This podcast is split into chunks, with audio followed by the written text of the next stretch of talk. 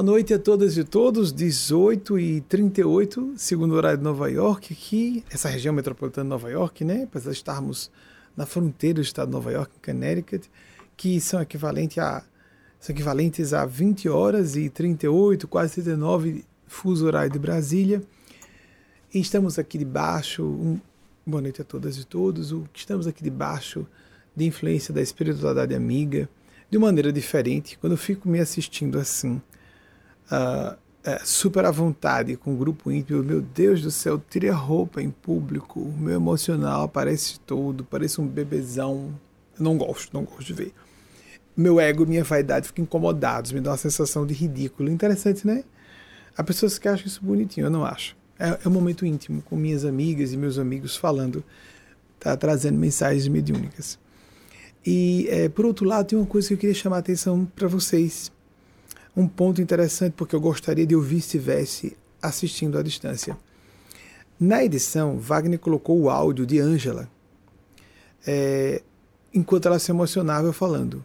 No momento ao vivo, eu não estava ouvindo o áudio. Quando eu pedi para ele cortar o vídeo, ele cortou o áudio também, que eu havia pedido antes para ele fazer isso. Mas não ficou claro. Na edição aparece é, Ângela chorando e eu estava no escuro completamente, no escuro, Querendo dizer, eu não tinha como ser induzido nem pela, pelo choro dela. Com, com Solange antes, sim, eu vi, via e eu via tudo.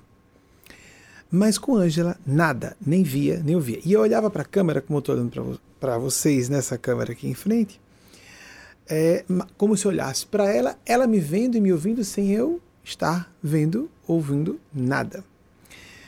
Eu acho isso interessante em caráter de é, observarmos, destacarmos como a espiritualidade maior, em particular aqui em, por intermédio de minhas funções mediúnicas, tem interesse em mostrar às pessoas como as orações são importantes. Como a pessoa tem que ser autossuficiente, perceber por ela própria e não esperar que um médium de fora, no caso, eu como o médium é, mais responsável por essa parte aqui no grupo, que um médium de fora diga alguma coisa para ela. Do fundo, um assuntos do fundo do seu coração, como a ligação com o irmão biológico, que é um irmão do espírito, hoje já desencarnado, então já não é mais irmão biológico, é irmão do espírito só. O paizinho biológico, que ela tinha uma boa relação com os dois pais, como tem com Dona Carmen ainda encarnada. E é interessante isso, como a gente vocês viram nos dois casos, assuntos do coração, assuntos de família, as duas autorizaram, nós trazemos a público é interessante que aquele esse assunto bem universal, não é? E inclusive quando eu recebia para Solange, eu sabia que ela não estava se lembrando de parte do que o Eugênio falava, que não era só com um sobrinho, que era com mais pessoas da família. Tanto é que lá eu falo, como aqui tá no YouTube é possível a pessoa recuar, vocês podem voltar. Em vez de falar de falha e filtragem, você não está se lembrando? Eu falei sobre ela estar com problemas de memória, que é natural, a pessoa está emocionada. E de fato ela precisou voltar para dizer: aconteceu um problema com mais pessoas da família. É lógico que eu não tinha como ter acesso a isso. Querendo dizer, apesar de, como médio, a gente ter a experiência interna de saber que é real, que é diferente de uma alucinação, de imaginação, sobre a maneira quando a gente está experimentado, porque na minha infância e adolescência, apesar de começar com transes mediúnicos na primeira infância, eu tinha uma ilusão mesmo na adultidade jovem, na casa de 20 anos, que ser médio era ficar vendo e ouvindo os espíritos o tempo todo. E isso não acontece. Aqui, por exemplo, enquanto eu estou com vocês, eu ouço em alguns momentos, vejo em alguns momentos, e sobremaneira estou debaixo de forte influência deles e delas. As falas vão sendo construídas fora do meu governo, em termos, eles deixam que eu participe, elas deixam que eu participe, lógico, o plano sublime não tem interesse em controlar, mas há sempre muita liberdade, aquele respeito ao binômio discernimento, livre-arbítrio. Mas, voltando ao nosso método, que o nosso método é sempre de perguntas e respostas que nos aconteçam ao vivo. Nunca fico, tá, os, os nossos amigos e amigas do, do grupo conhecem isso de sempre. Eu passei por vexames curiosíssimos. Teve uma pessoa que adentrou portas, passou portas adentro do estúdio ao vivo e fez a grossura de tomar o telefone da mão de minha irmã do espírito do corpo, Marília. Tomou o telefone porque não acreditou que eu estivesse respondendo perguntas ali ao vivo. Eu sei que eu era jovem, eu sei que eu tinha 23 anos apenas na época, mas eu não ia fraudar dizendo que estava recebendo perguntas ao vivo sem serem ao vivo. Qual o problema de uma pessoa fazer uma palestra que ela programou antes? Não é? Eu já fiz isso algumas vezes aqui, inclusive com vocês nesse período da pandemia. Eu trouxe e coloquei slidezinhos. Qual o problema? Mas, em função do caráter de meu trabalho, de canalizar é, mestres e mestras de um plano mais alto, muito superiores à minha pessoa, embora eu filtre muito precariamente, porque eu tenho que passar pelos meus parâmetros cognitivos e perceptivos.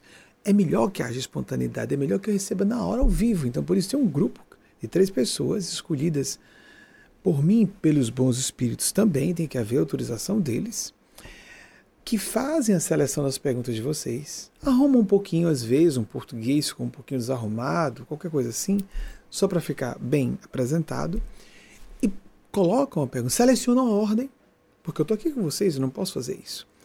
E são lançadas essas perguntas. Para manter esse padrão de o espírito vivo, desculpem, a espontaneidade, como se Jesus, o Espírito vem, vai, ninguém sabe de onde veio, para onde vai. O Espírito Santo de Deus e os Espíritos Santos de Deus que representam a divindade, que podemos acessar pelo coração. Eu tenho uma responsabilidade maior de publicamente fazer essa canalização, mas todas e todos podemos acessar. Por isso que nessas sessões que evidenciam a, evidenciam a observação amorosa, a preocupação, o zelo delas e deles conosco, sempre há a revelação do quanto nós não precisamos ser grandes médiums, estarmos vendo e ouvindo os espíritos continuamente. O que interessa é o coração, a consciência, a sintonia. Também não interessa a sua religião ou que você não tem religião nenhuma. Isso é que importa. Então vou pedir já. Conversamos muito hoje, né? Estou mais à vontade com vocês. Que, meu Deus, como eu estava à vontade. Como é... Que edição é essa? Como eu deixei isso para? Mas é do meu perfil já um certo traço de transparência e eu apareço com todas as minhas faces, né? Teve um amigo, acho que gentilmente disse que eu era uma comunidade de espíritos. Mas, olha, tem um autor, é, pesquisador de mediunidade, que disse é um sinal de uma pessoa com muita perturbação. No meu kardecista chama-se isso de obsessão. Então, um condomínio espiritual significa uma pessoa com um monte de seres perturbadores plugados à mente dela. Agora, tirando a brincadeira, todos nós temos facetas de uma personalidade. Algumas pessoas expõem mais, outras menos, mas todos temos. E eu fico realmente mais à vontade nessas palestras fechadas, são três na semana fechadas. E em alguns períodos, como está acontecendo nesse período, os espíritos falam por um tempo com uma pessoa depois falam com todas que estão assistindo. Essas são fechadas para um grupo menor. E editamos aquilo que muita coisa que, que acontece. Essas reuniões não podem ser trazido aqui a um público heterogêneo como esse. Vamos passar então a primeira pergunta de vocês, já selecionada. Alexandre Campos, Campo Bom, do Rio Grande do Sul. Boa noite, Alexandre. Poderia comentar a parábola do administrador infiel? Nossa, esse é um desafio, eu acho, extraordinariamente complexa. Boa pergunta, Alexandre. Me pegou. Conforme o Evangelho de Lucas, capítulo 16, versículos de, de 1 a 13, seria possível fazer alguma associação com os dias atuais? Alexandre, essa história do administrador infiel é bem curioso porque Jesus disse que uh, aquele que foi infiel nas pequenas coisas será infiel nas grandes, quem for fiel, em, em lato senso, em linhas gerais, foi fiel nas pequenas, será fiel nas grandes, por isso vai receber muito. Mas o que me chama a atenção muito é quando Jesus diz que, nossa, vem cá, traga aqui, você deve quanto? Vocês se recordam disso dos evangelhos? 100. 100 de qualquer moeda. Então, vamos rasurar aqui o documento e vou colocar 80. E Jesus disse que nós angariássemos amigos com as riquezas da injustiça. Assim mesmo. Para que quando faltar a você, você possa contar com essas amizades. Isso sempre me pasmou muito lendo os evangelhos clássicos, que são os mais fiéis por serem mais próximos à época dos eventos narrados. Mas nós não podemos ser literais na leitura de nenhum texto clássico, muito menos com 20 séculos de idade, escrito em idiomas uh, quase mortos, porque o primeiro evangelho foi escrito em grego, mas um grego antigo. Depois foi traduzido para latim, o de Mateus Levi, 35 anos aproximadamente depois da morte do nosso Senhor Jesus. Depois traduzido para o latim, com interpolações e extrações de textos, traduções inúmeras no correr dos séculos. Se fosse um só idioma, haveria adulteração do sentido das palavras. Com o tempo, os idiomas são vivos.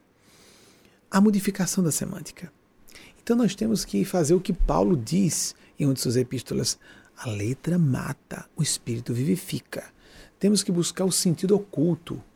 O que está, qual o propósito do nosso Senhor Jesus ao dizer isso? Senão a gente pode ficar blasfemo.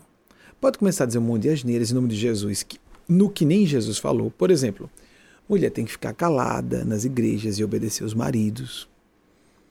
Eu citei alguns uh, na semana passada. É, C.S. Lewis, é, 1898 e 1963. Ele viveu 65 anos aproximados, um ano que ele completaria 65 pelo menos. Tem um momento em que ele diz uma coisa infeliz. Ele diz que as mulheres deveriam obedecer a seus maridos. No século XX, no meio da Segunda Guerra Mundial, eu já não achei apropriado, porque as mulheres se tornaram uma força poderosíssima, força-tarefa gigante que tomou lugar dos homens nas fábricas, etc, etc. Tomaram lugar dos homens nas fábricas, etc, etc. Foi uma tração na economia é indispensável até para o esforço de guerra, para que não fôssemos tomados pela tirania de Adolf Hitler e os seus asseclas, como Mussolini e o os demais monstros em torno do imperador japonês, o tal do eixo do mal, os, os tais três países altamente tomados por forças da desagregação. Ele cometeu esse vacilo. Todos nós cometemos vacilos de interpretação dos textos de Jesus. Mas nesse caso, ele estava seguindo Paulo, numa das cartas de Paulo. Então, quando. Vaguinho, por favor, mensagem. Quando está falhando aqui, viu? Está piscando de vez em quando. Quando Jesus pediu que nós fôssemos, por exemplo, outra passagem para enriquecer, sede mansos como pombas e astutos como serpentes. Essa astúcia não é a, a, não tem o sentido que hoje algumas traduções dizem prudentes como serpentes. Serpente na antiguidade tinha um símbolo também, representava também a sabedoria em sua feição feminina. Então, observemos que, muitas vezes, quando a pessoa observa um texto antigo, se ela tiver má vontade, estiver mal intencionada, ela vai observar pelo foco errado, vai tomar uma abordagem equivocada e vai dizer asneiras blasfemas. Jesus pediu que nós fôssemos responsáveis, fôssemos prudentes, a prudência no sentido bom como virtude, e não prudência da pessoa que procrastina, dizendo que é prudência, da pessoa que está fazendo cálculo de interesse pessoal, dizendo que é prudência. Prudência é como virtude. Uma pessoa ponderada, uma pessoa que é serena e que sabe adiar a decisão grave para não ser tomada de emoções ou evitar ou filtrar um pouco mais os erros mais sérios que, em que poderia incorrer como eu fiquei com um pouquinho de culpa, falei de Lewis, a parte ruim dele. Se eu, se eu dizer uma de Lewis e falei tiranos também aqui, vai caber bem eu trazer essa máxima de Lewis.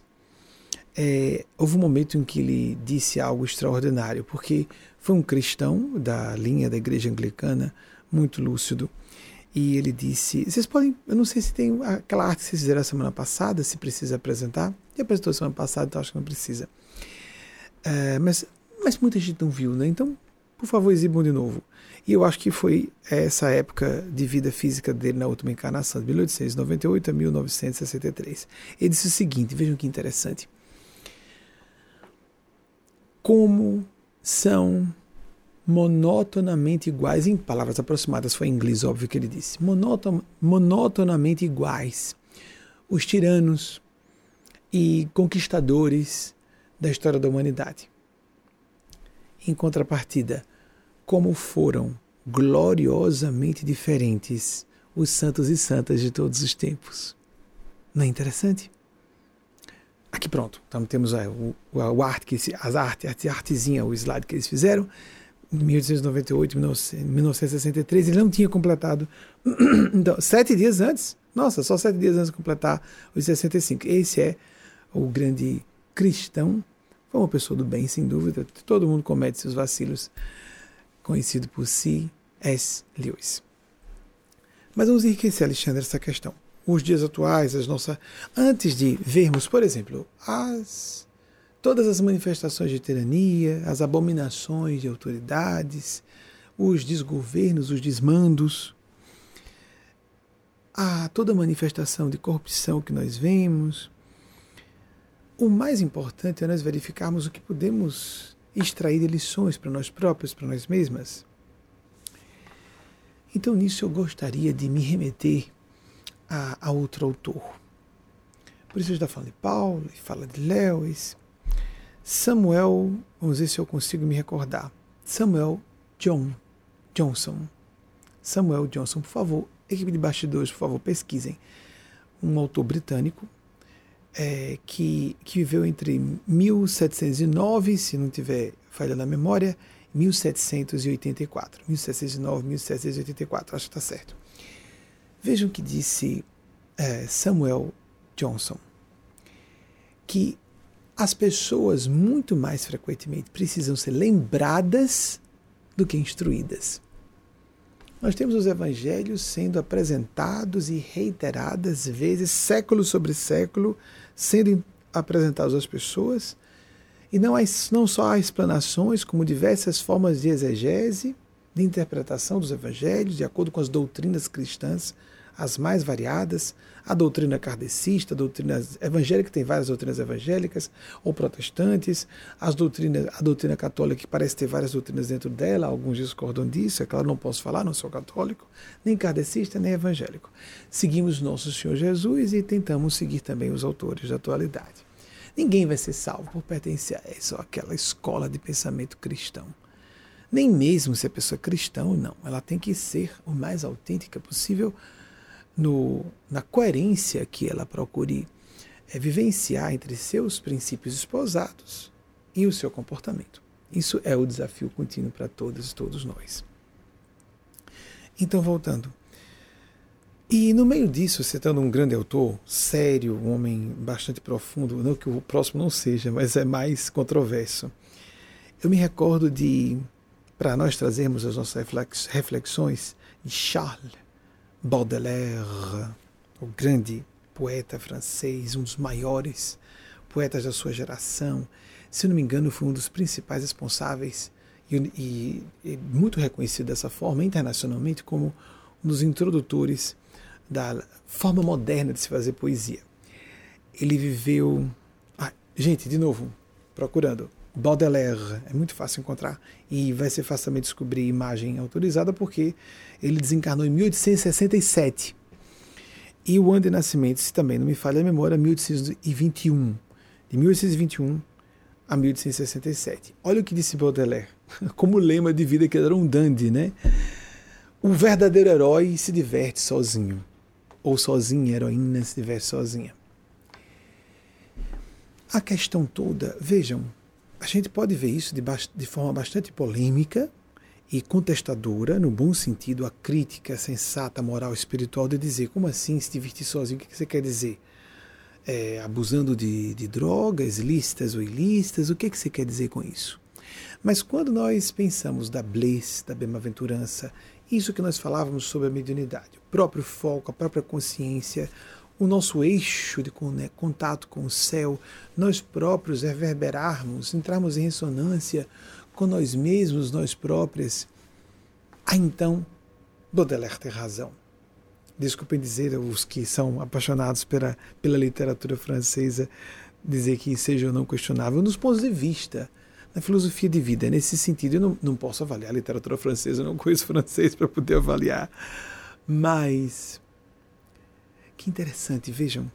Quem está me vindo à mente agora, Clarice Lispector, sobre esse mesmo assunto. E ela viveu praticamente 100 anos depois de Baudelaire. E Clarice Lispector, eh, perdoe quem não concordar, um dos maiores escritores de língua portuguesa de todos os tempos. E embora brasileira, mas de origem ucraniana. Clarice Lispector viveu entre 1920 e 1977. E num momento muito feliz, aí vai ser triste se eu não reproduzir corretamente, porque ela falou em português, né? ela fala algo semelhante a essa busca da coerência, da atitude é, transparente, do respeito a nós mesmos, nós próprias. Vamos ver se é quase isso. Desculpem se eu falhar alguma coisa que deveria. Eu senti um quê de Fernando Pessoa nesse.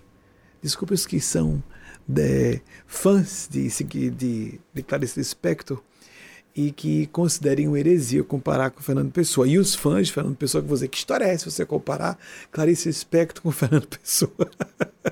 Mas eu senti um quê da alma, da simplicidade genial no uso do idioma. Ela disse assim, na segunda pessoa, imperativo afirmativo: Escuta, eu te deixo ser. Deixa-me ser, então. Não é fabuloso isso? A, a liberdade da pessoa ser quem queira ser. Como falamos sobre a identidade, alguém dizer, como Eugênia Paz, eu sou uma mãe coletiva. Quem quiser me ver como mãe, estou às ordens, nessa condição de mãe. A pessoa ter a escolha por uma vocação profissional, vocação espiritual, dessa daquela religião, fora de religiões, concordar ou não com uma doutrina. Acabamos a época das doutrinas e tem gente apegada a doutrinas ainda, ok. Na época em que algumas vezes essa palavra foi utilizada, o sentido era outro, a acepção era outra. Estejamos dentro das religiões, das doutrinas religiosas, mas sem nos é, enquadrar completamente. Mais uma vez, lembrando Paulo, o, o espírito vivifica, enquanto a letra mata. Então, Alexandre, veja, veja que eu estou muito mais provocando que dando respostas fechadas. Não podemos dar respostas fechadas para isso. Vamos buscar mais o que nossa interioridade nos, tiver a dizer a respeito do assunto. Vamos passar à próxima pergunta de vocês. Michele Menezes, Maceió, Alagoas, nordestina como eu, como lidar com nordestina de origem, né? Porque eu estou aqui, já vamos completar um ano nesse mês aqui nos Estados Unidos. Como lidar com experiências recorrentes, a fim de extrair ou enxergar lições, as lições trazidas. Michele, experiências recorrentes, muito bom você provocar isso, porque ocorre com muitas e muitos dos que estão nos ouvindo, com todas e todos nós, toda vez que nós não houvermos absorvido o que você acabou de dizer. A lição que aquela experiência nos traz. É bem curioso isso, né? Estou deixando bem evidenciado como a pergunta traz a resposta. Se torna recorrente um certo trauma, o que Stanislav Grof chamou de coexis. Que bom que a tradução do inglês para português preservou. As tais das, das condensed experiences se transformaram em condensadas experiências. Então, uma coexis que aparece num trauma que veio de outra vida, se uma pessoa não assimila a lição no período intermissível entre uma encarnação e outra, ela tem um trauma intrauterino, ela pode repetir-se um trauma no mesmo campo na, no início da vida infantil, que aqui nos Estados Unidos chama de babyhood, até 4 anos de idade. Depois a pessoa pode repetir um, a mesma vivência na adolescência e Vamos imaginar que seja quebra de confiança de pessoas muito íntimas. Uma coisa bem comum, né? Mas, ok. Mas de forma bem traumática. Se nós ficamos sempre nos colocando como vítimas, a outra pessoa errou e eu atraio outra pessoa que comete o mesmo erro comigo, mais uma vez, mais uma vez, esse mundo não presta, eu sou sempre vitimado, Pobre de mim, tão boa pessoa. Eu não merecia isso. Esse papo furado infantil, moralmente primário. Muitas vezes uma enganação que a gente, uma peça que a gente está pregando contra a gente mesmo, a gente mesma.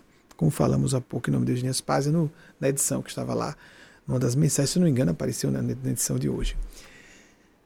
Se não, vale o, o sentido nós ficarmos à base de justificativas e nos convencermos, mas eu estava vitimado, mas eu fiz o meu melhor. A outra pessoa que está errada, a outra pessoa pode estar errada e muito errada. Nós podemos objetivamente ter sido vitimados, vitimadas, sem dúvida alguma, mas isso não importa a nós. Isso é um assunto da outra pessoa, ela está agindo errado. O que nós temos que fazer primeiro é nos defender do outro que esteja sendo abusivo ou abusiva em relação a nós. Essa pode ser a primeira grande lição a assimilar. Sermos assertivos, assertivas. Assertivos com. Atenção, gente. Assertivo é afirmativo de forma quase agressiva. No bom sentido de uma pessoa ser incisiva, até contundente se for necessário. É muito comum isso de a pessoa muito passiva e submissa atrair pessoas violentas, invasivas, manipuladoras. Mas eu, eu sempre tão boa pessoa, tão disponível e sempre aparece alguém querendo usar, me usar. Então não se deixe ser usado, ser usada. Vai aparecer gente assim é, nas nossas vidas. Estamos na Terra. A história de procurar agulha no palheiro não é tão agulha assim, não. Há gente de bem. Há um percentual que eu considero significativo de pessoas que estão voltadas ao serviço do bem. Eu creio que estamos na época da fronteiriça entre passarmos do, do percentual maior de pessoas que estão dedicadas ao bem, mas aquela, aquelas pessoas bem, inclusive, ambíguas em estarem a serviço do bem. Que a gente vê, nossa, não vai muito além, porque qualquer coisinha ela desiste de fazer o bem e faz uma malandragem, mente, furta. É tão comum isso, né? Várias formas de malandragem no Brasil, né? Fuge do trabalho, vai para o cafezinho e não acha que está furtando o tempo da empresa, nem da repassão pública, mas, eu, mas é direito meu. Tem justificativas, nós temos muitas, para muitas malandragens que não são atitudes corretas. São até culturalmente introjetadas. Eu falava numa palestra fechada sobre isso essa semana. Vejam nos filmes e seriados norte-americanos como é comum aparecerem os americanos com um copão uh, descartável térmico, com isolamento térmico, com café. Um copãozão, 500 ml, às vezes 700 porque eles carregam aquilo para a mesa de trabalho, chegam em casa de novo, mais café, café para o trabalho. E no, são os dois países que mais consomem café no mundo, Brasil e Estados Unidos. No Brasil, o que é o café? Vamos ali para o cafezinho, não tem nada de garrafa térmica, tem um copinho pequenininho, porque a gente não pode levar para lá para não molhar a mesa, né? A gente fica no corredor batendo papo, furtando a empresa aquele tempo que a gente está ali tomando cafezinho. Significa dizer que nós não possamos dar uma pausa e que essa pausa, inclusive, seja necessária para respirarmos e voltarmos mais criativos, mais dispostos, dispostas, criativas? Sem dúvida alguma que isso pode ser necessário, mas há excessos tanto de americanos e americanas, muito é, focados no estoicismo de trabalho que ultrapassa a virtude e parece suicídio, e uma preocupação é, exagerada com posses materiais e promoção pessoal e de aquisição de bens, etc, etc, etc, e ascensão na carreira e titulações, etc como nós brasileiros que parecemos bastante relaxados e relaxadas. Houve um episódio, por exemplo, que aconteceu quando estávamos fazendo é, é, atividades meditativas é, em trânsito, para não ficarmos presos em casa. Na, na última vinda, antes de virmos para cá, em caráter tudo indica definitivo, é, dessa vez, e nós vamos apenas nos transferir para o estado de Nova York, mas a última vez que ficamos cinco meses de outubro de 2018 a março de 2019, nós estávamos fazendo essas atividades meditativas, hum, tudo muito seguro, no final da madrugada. Algumas vezes, então, quando já estava terminando esse trabalho de meditação com o veículo em trânsito, é, eu falei para os rapazes, tanto Delano, meu amigo e irmão, e um dos dirigentes da casa, e Wagner, que é meu esposo e também trabalha como. está aqui, dirigindo a ilha de edição sozinho, porque o, os demais integrantes da equipe estão no nosso núcleo Aracaju. Há também alguns aqui no núcleo dos Estados Unidos que acompanham essa equipe nos bastidores, é, que estão ajudando, por exemplo, essa transmissão a acontecer. Uma coisa me chamou a atenção: quando começava a amanhecer, e às vezes antes de despontar os primeiros raios da madrugada, num dia eu vi um sujeito descendo, a gente passando, não é? Ah, rodovias vicinais, aqui são pequenas cidadezinhas, estamos numa região campesina. Pequenas cidadezinhas geminadas umas às outras, nós sequer percebemos fronteiras claras se não ficarmos observando a sinalização. Passamos de uma cidade para outra sem darmos, nos darmos conta disso. E aí então estávamos passando por um, por um posto de, de combustível, de abastecimento de combustível, e com uma loja de conveniência, como surgiu foi aqui, né? Se disseminou pelo mundo todo. E um sujeito descendo, como Wagner precisou abastecer, eu percebi ao lado, me chamou a atenção. O sujeito descendo, apressado, e saindo com o tal do copão de café. Aí eu pensei comigo, nossa, esse rapaz ou tá com problemas, mas eu não achei que fosse. Aquela leitura intuitiva rápida. Precisava disso, rapaz. Nem amanheceu o dia. Porque você não tomou seu café em casa, isso parece um excesso, não é? Mas eu pensei que era um caso só. Amigas, amigos, nós fizemos isso muitas vezes nesse, nessa metade final de madrugada, não estamos fazendo isso, só estamos fazendo de dia nesse período. E nós começamos a notar que isso era recorrente. Agora veja o que é recorrente, em vez de ser um problema experiência recorrente, Michele. Começamos a notar que muitas pessoas passavam em lojas de conveniência para pegar o café no percurso. E a gente deduz para o que seja. Para a pessoa não perder tempo de fazer café em casa e depois aproveitar o percurso para tomar o café no percurso. Não precisamos de tanto, mas também nem tão pouco como às vezes o nosso relaxamento brasileiro e que achamos que trabalhamos muito às vezes e não estamos trabalhando tanto assim. E como diz Domenico De Masi, que sou, De Masi, sociólogo do trabalho, ele, como italiano, pode falar da Itália, não pode falar dos Estados Unidos, não. Pode não. Eu discordo se ele fosse utilizar o padrão americano de trabalho e de imigrantes que venham para cá que ou entram nesse sistema ou não funcionam no mercado.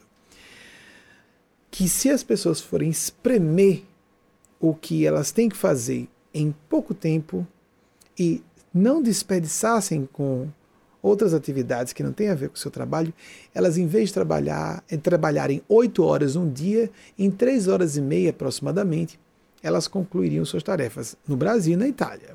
Aqui não. As pessoas fazem quatro vezes mais porque elas estão em regime forçado o tempo inteiro de trabalho. De um modo geral, amigas, amigos, estou falando pouco, eu conheço, tenho visitado os Estados Unidos desde 96 e nessa década durante meses a cada ano. E estou um ano agora. Então, eu vejo que é um pessoal muito focado em trabalho. E nós, brasileiros, aquela história, aquela mentalidade do bom e barato, né? Tem uma coisa meio contraditória. Se eu quero uma coisa boa, eu não posso querer que seja barata, não é? Turista brasileiro é um problema. Ele quer a coisa baratinha e boa ao mesmo tempo. Ou você quer boa ou você quer barata, mas as duas coisas não dá. Não dá. Ou seja, nós somos acostumados à malandragem. Nós queremos uma malandragem, queremos uma vantagem. Se uma experiência começa a se repetir conosco, que todos nós temos alguma área, o caso Michele provoca um assunto que é universal. Apenas para algumas pessoas isso pode ser evidente demais, para outras não tanto. Porque nós não aprendemos da noite para o dia. Aquilo que eu falei há pouco, é, não por acaso convergindo com o assunto de Michele, de, do, já temos a, a arte de Samuel Johnson, 1709-1784 viveu naquela época muito longevo para o século XVIII, 75 anos. Que nós precisamos muito. Ah, também temos Charles Baudelaire, Baudelaire, acho que a pronúncia é essa, 1821, 1867. Teve mais alguma arte que eu pedi?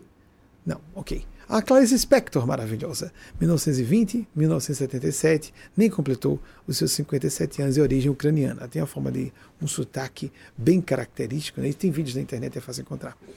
Então, Michele, se eu não me engano, ela foi morar em Maceió. Depois é que ela se transferiu para o Rio de Janeiro. Eu posso estar enganado, mas você, como uh, residente em Maceió, talvez alagoana, você deve saber disso. Pelo que eu me recorde, ela passou a infância em Maceió. Mas isso você. Vocês podem checar isso, por favor? Se é isso mesmo? Só aproveitar, porque eu falei de. Tá, temos uma. Talvez uma alagoana, né, Michele? Não posso consultar os espíritos sobre um assunto que é seu. A gente só acessa o mundo espiritual para o que seja importante, não para bate-papo, curiosidade, fofoca. Nós vamos falar com outras forças, não as forças da sua coordenação. Não é? Então a gente pergunta à pessoa. Muito bem. É, há experiências recorrentes que são recorrentes para nos ensinarem alguma coisa. Senão, não se repetiriam. Só se repetem porque há um propósito. Ah, e a leitura é nossa. Não adianta nós ouvirmos, Michele, é ótimo que nós ouçamos, não estou dizendo que não devamos ouvir. Que nós ouçamos estudiosos, busquemos terapeutas, conselheiros espirituais, ótimo. nos abramos com alguém experiente, que, em, quem, em quem confiemos, mas tudo isso é ilustrativo. São elementos, são substratos, subsídios que você vai trazendo para si, para que possa construir a sua própria opinião, sem pressa. A não ser que haja motivo para urgência, mas não sendo sem pressa. Deixar que a ideia seja incubada e aos pouquinhos a gente faça aquilo tomar corpo. E nós vivemos agora um período de crises graves recorrentes. Nós estamos vendo coletivamente, por exemplo, né? Ah, os problemas climáticos, mais enchentes, cada vez mais inundações, cada vez terremotos estranhos, as placas tectônicas aí ameaçando aqui ou ali criar problemas maiores, etc, etc. E esses problemas recorrentes. E agora vem a, o coronavírus, essa nova, esse novo coronavírus e as suas variantes, porque não foi bastante o SARS-CoV-2 aparecer, o SARS-CoV-2 aparecer. Por quê? Nós não assimilamos todas as lições e então aparecem novas variantes mais contagiosas, talvez mais letais, talvez ultrapassando a barreira de algumas vacinas, como já estamos sabendo de algumas que não são efetivas para certas variantes. Por quê? porque não assimilamos coletivamente as lições implicadas nessa pandemia. Tem muita gente achando que está de, é, é um, um, evento fortuito. Não é? Nós não tivemos nenhuma guerra no Brasil com tanta morte como houve com a Covid.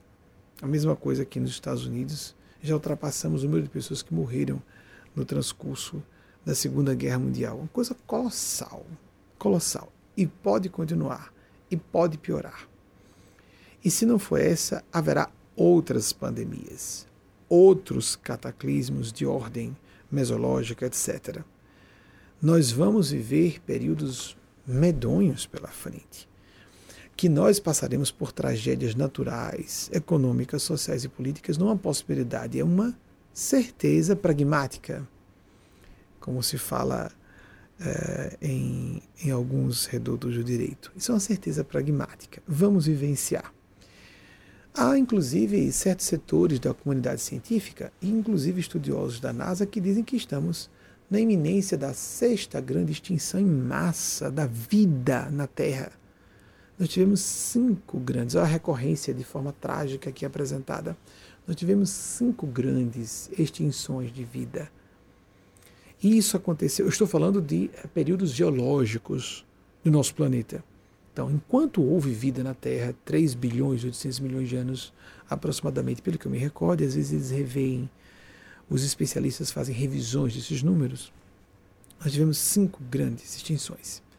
A última aconteceu, os números vão entre 65 e 66 milhões de anos, com o, a colisão de um gigante meteoro na região aqui, se não me engano, do Golfo do México, próximo aqui ao sul dos Estados Unidos, no México, um pouco mais ao sul, na época da extinção dos dinossauros, mas não só dos dinossauros.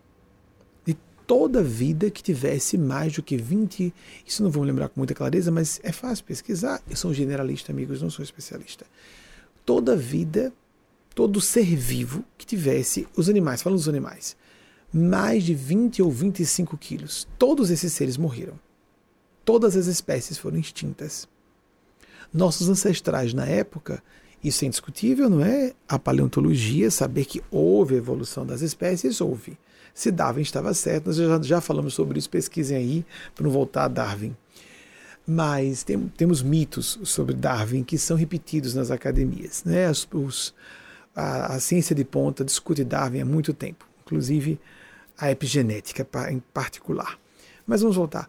Os seres vivos se adaptam ao ambiente não ficam ali porque foram acidentalmente adaptados, eles se adaptam.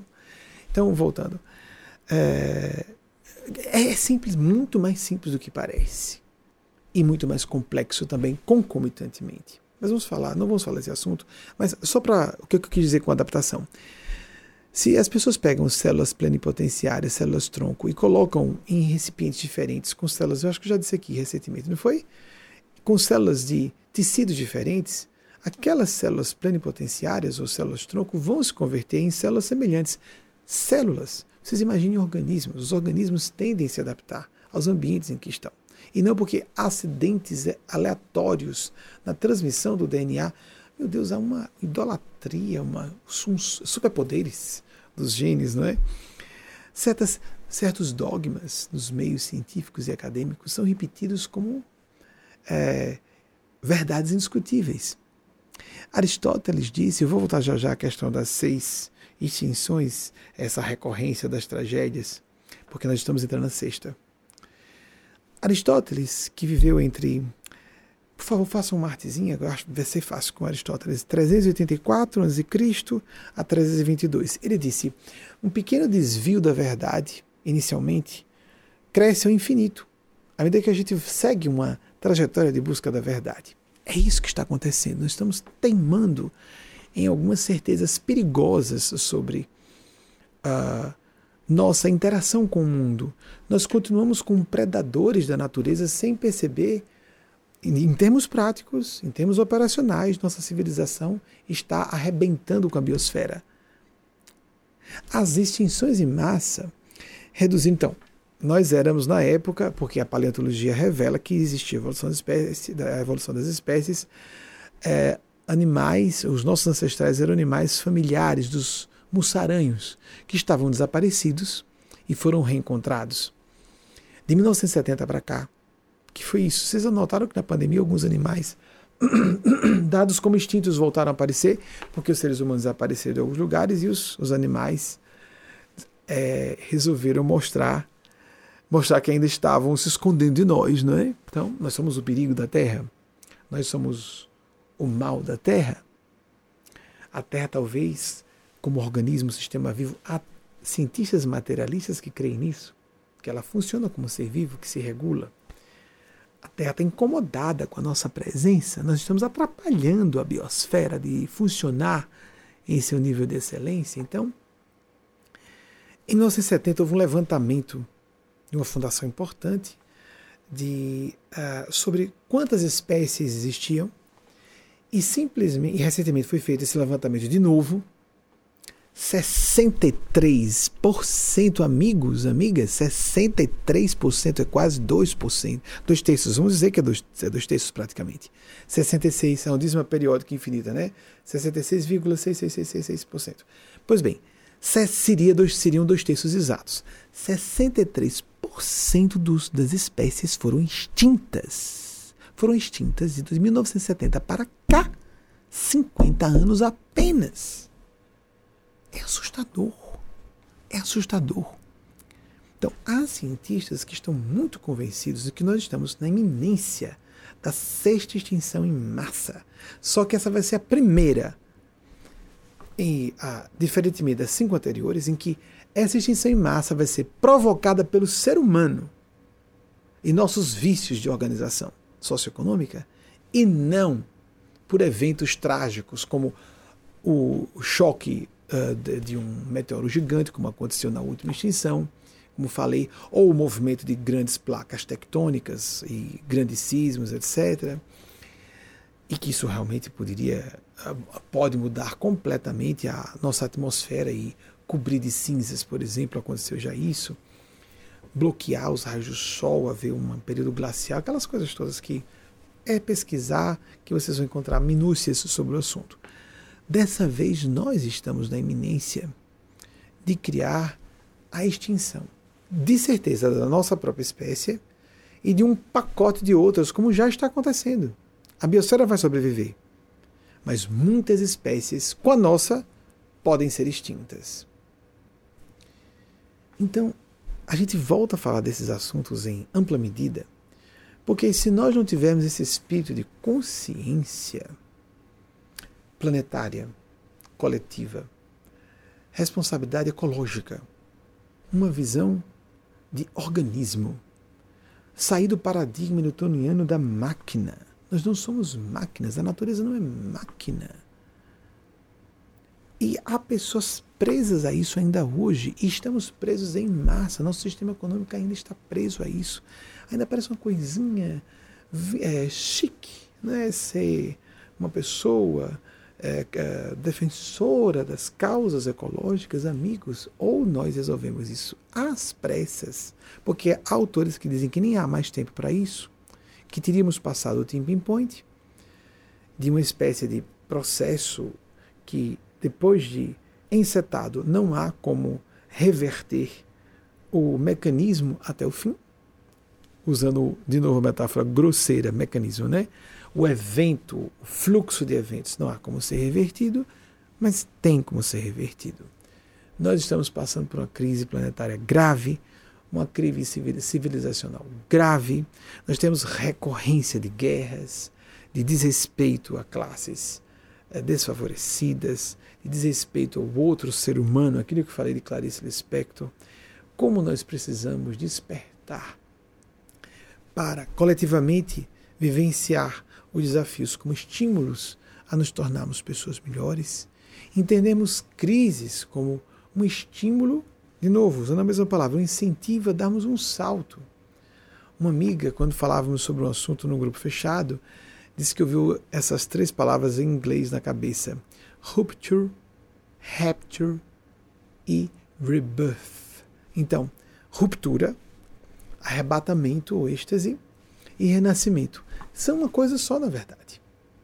E isso me remeteu a um livro que havia lido nos anos 90, Ponto de Ruptura e Transformação. Toda crise indica uma sugestão de aceleração do nosso processo de aprendizado. Em vez de ficarmos em posição fetal, ou como um amigo disse, em posição fecal, chorando, pobre de mim. O que foi que eu fiz para merecer isso? Isso é a psicologia da criança, a psicologia da vítima, voltando até a fala que desenvolvimos em resposta à pergunta anterior. A psicologia da vítima, a psicologia da criança. Eu não tenho poder, o outro ou a outra me vitimou. Eu sou assim porque eu fui vitimado por meus genes. Nós somos vítimas da, da nossa hereditariedade, do nosso código genético e eu nasci assim. Que jeito eu tenho para dar? Na minha família corre esse gene, eu vou sofrer essa doença. Lembrando-se que muitas vezes as pessoas se esquecem, não é? Que muitas vezes pessoas portam um certo gene e não desenvolvem aquela doença. Há um percentual de pessoas com um certo gene que vão desenvolver ou não uma doença. O gene, os genes não determinam nada. Podem favorecer, podem ser um canal de manifestação.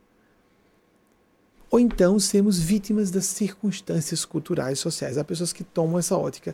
Pobrezinho, foi marcado. Vocês já conversaram com pessoas em presídios? Nós só vamos, muitas vezes, só vemos vítimas. Alguns estão mais conscientes do que pessoas ditas de bem. Sabem que cometeram erros, estão arrependidos e arrependidas. Mas muita gente não. Não, mas já que eu sofri traumas na infância, eu tenho direito de traumatizar outras pessoas. Não, não, não. Não tem. A pessoa será mais desculpável, terá uma dívida moral menor, isso cabe a Deus e as, as forças do plano sublime avaliarem. Mas nós temos o dever de passar melhor para as próximas gerações o que recebemos antes. Porque os grandes homens e as grandes mulheres, o contrário, recebem grandes traumas em vez de transformarem aquilo em uma espécie de atitude permanente de violar outras pessoas e uma atitude permanente de servir outras pessoas. Somos nós que escolhemos isso. É forma de nós dignificarmos a nossa condição humana. Em vez de nos sentirmos vítimas da hereditariedade. Onde fica o livre-arbítrio, então? Recentemente, recentemente eu falava com um de vocês.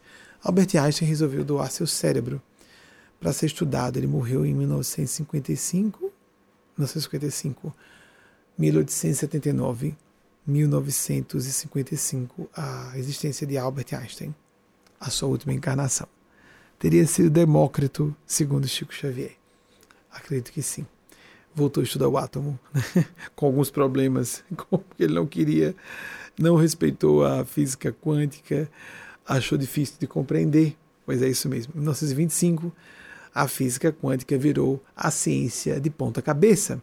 Mas tem muita gente que não quis ainda assimilar as postulações altamente revolucionárias da física quântica. Ok. Mas o que interessa dizer? Não, o cérebro do gênio, que será que existe um cérebro do gênio? E vamos estudar o cérebro do gênio. Foi fatiado em várias, vários pedacinhos espalhados por vários centros de pesquisa. O que tinha de especial no cérebro de Einstein? Em princípio, nada do que se esperava. Ele tinha um cérebro que estava um pouco abaixo do tamanho da média, provavelmente também por causa da idade, porque o cérebro tende a encolher, ele desencarnou é, quase octogenário, na, na casa de 70 anos bem avançado, como acabei de dizer, no ano em que ele faria 76, não é isso mesmo? 1879, vocês fazem uma pesquisazinha, por favor, um arte. 1870, 1879, 1955.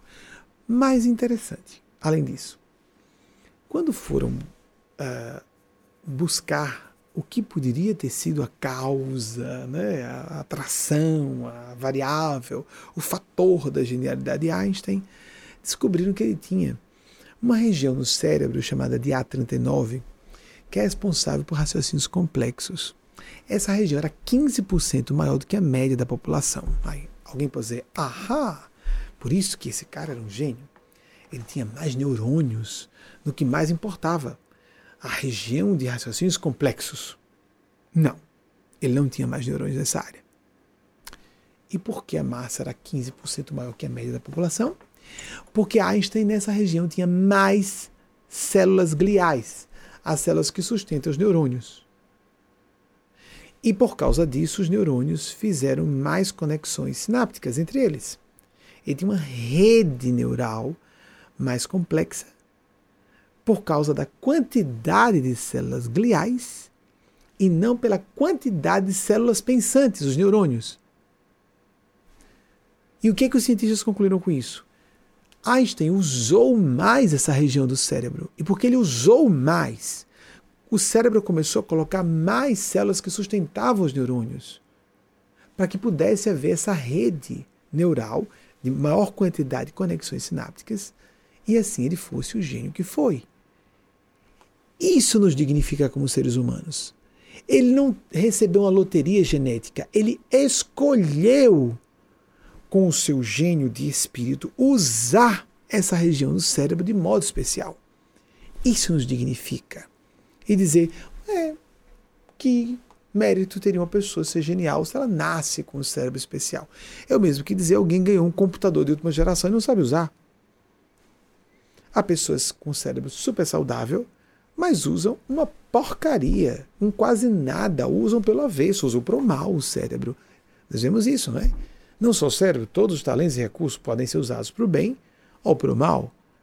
A escolha nos dignifica, o livre-arbítrio e o discernimento, a nossa escolha, a nossa forma de avaliar como vou me posicionar nessa situação e usar minha liberdade para fazer o bem, estar a serviço do bem mais do que ser cidadão de bem ou cidadã de bem, fica dizendo pessoa convencional, cuidem, cuidemos com essa expressão, que está muito conspurcada ultimamente no Brasil. Vamos dizer pessoas a serviço do bem. E não existe bem que não seja o bem comum. Se o bem não for comum, não é bem, nem para a pessoa. A médio e longo prazos, nunca. Se nós estamos a serviço só do nosso próprio bem e de pessoas em torno, cedo ou tarde bateremos com a cabeça de frente com o paredão do karma.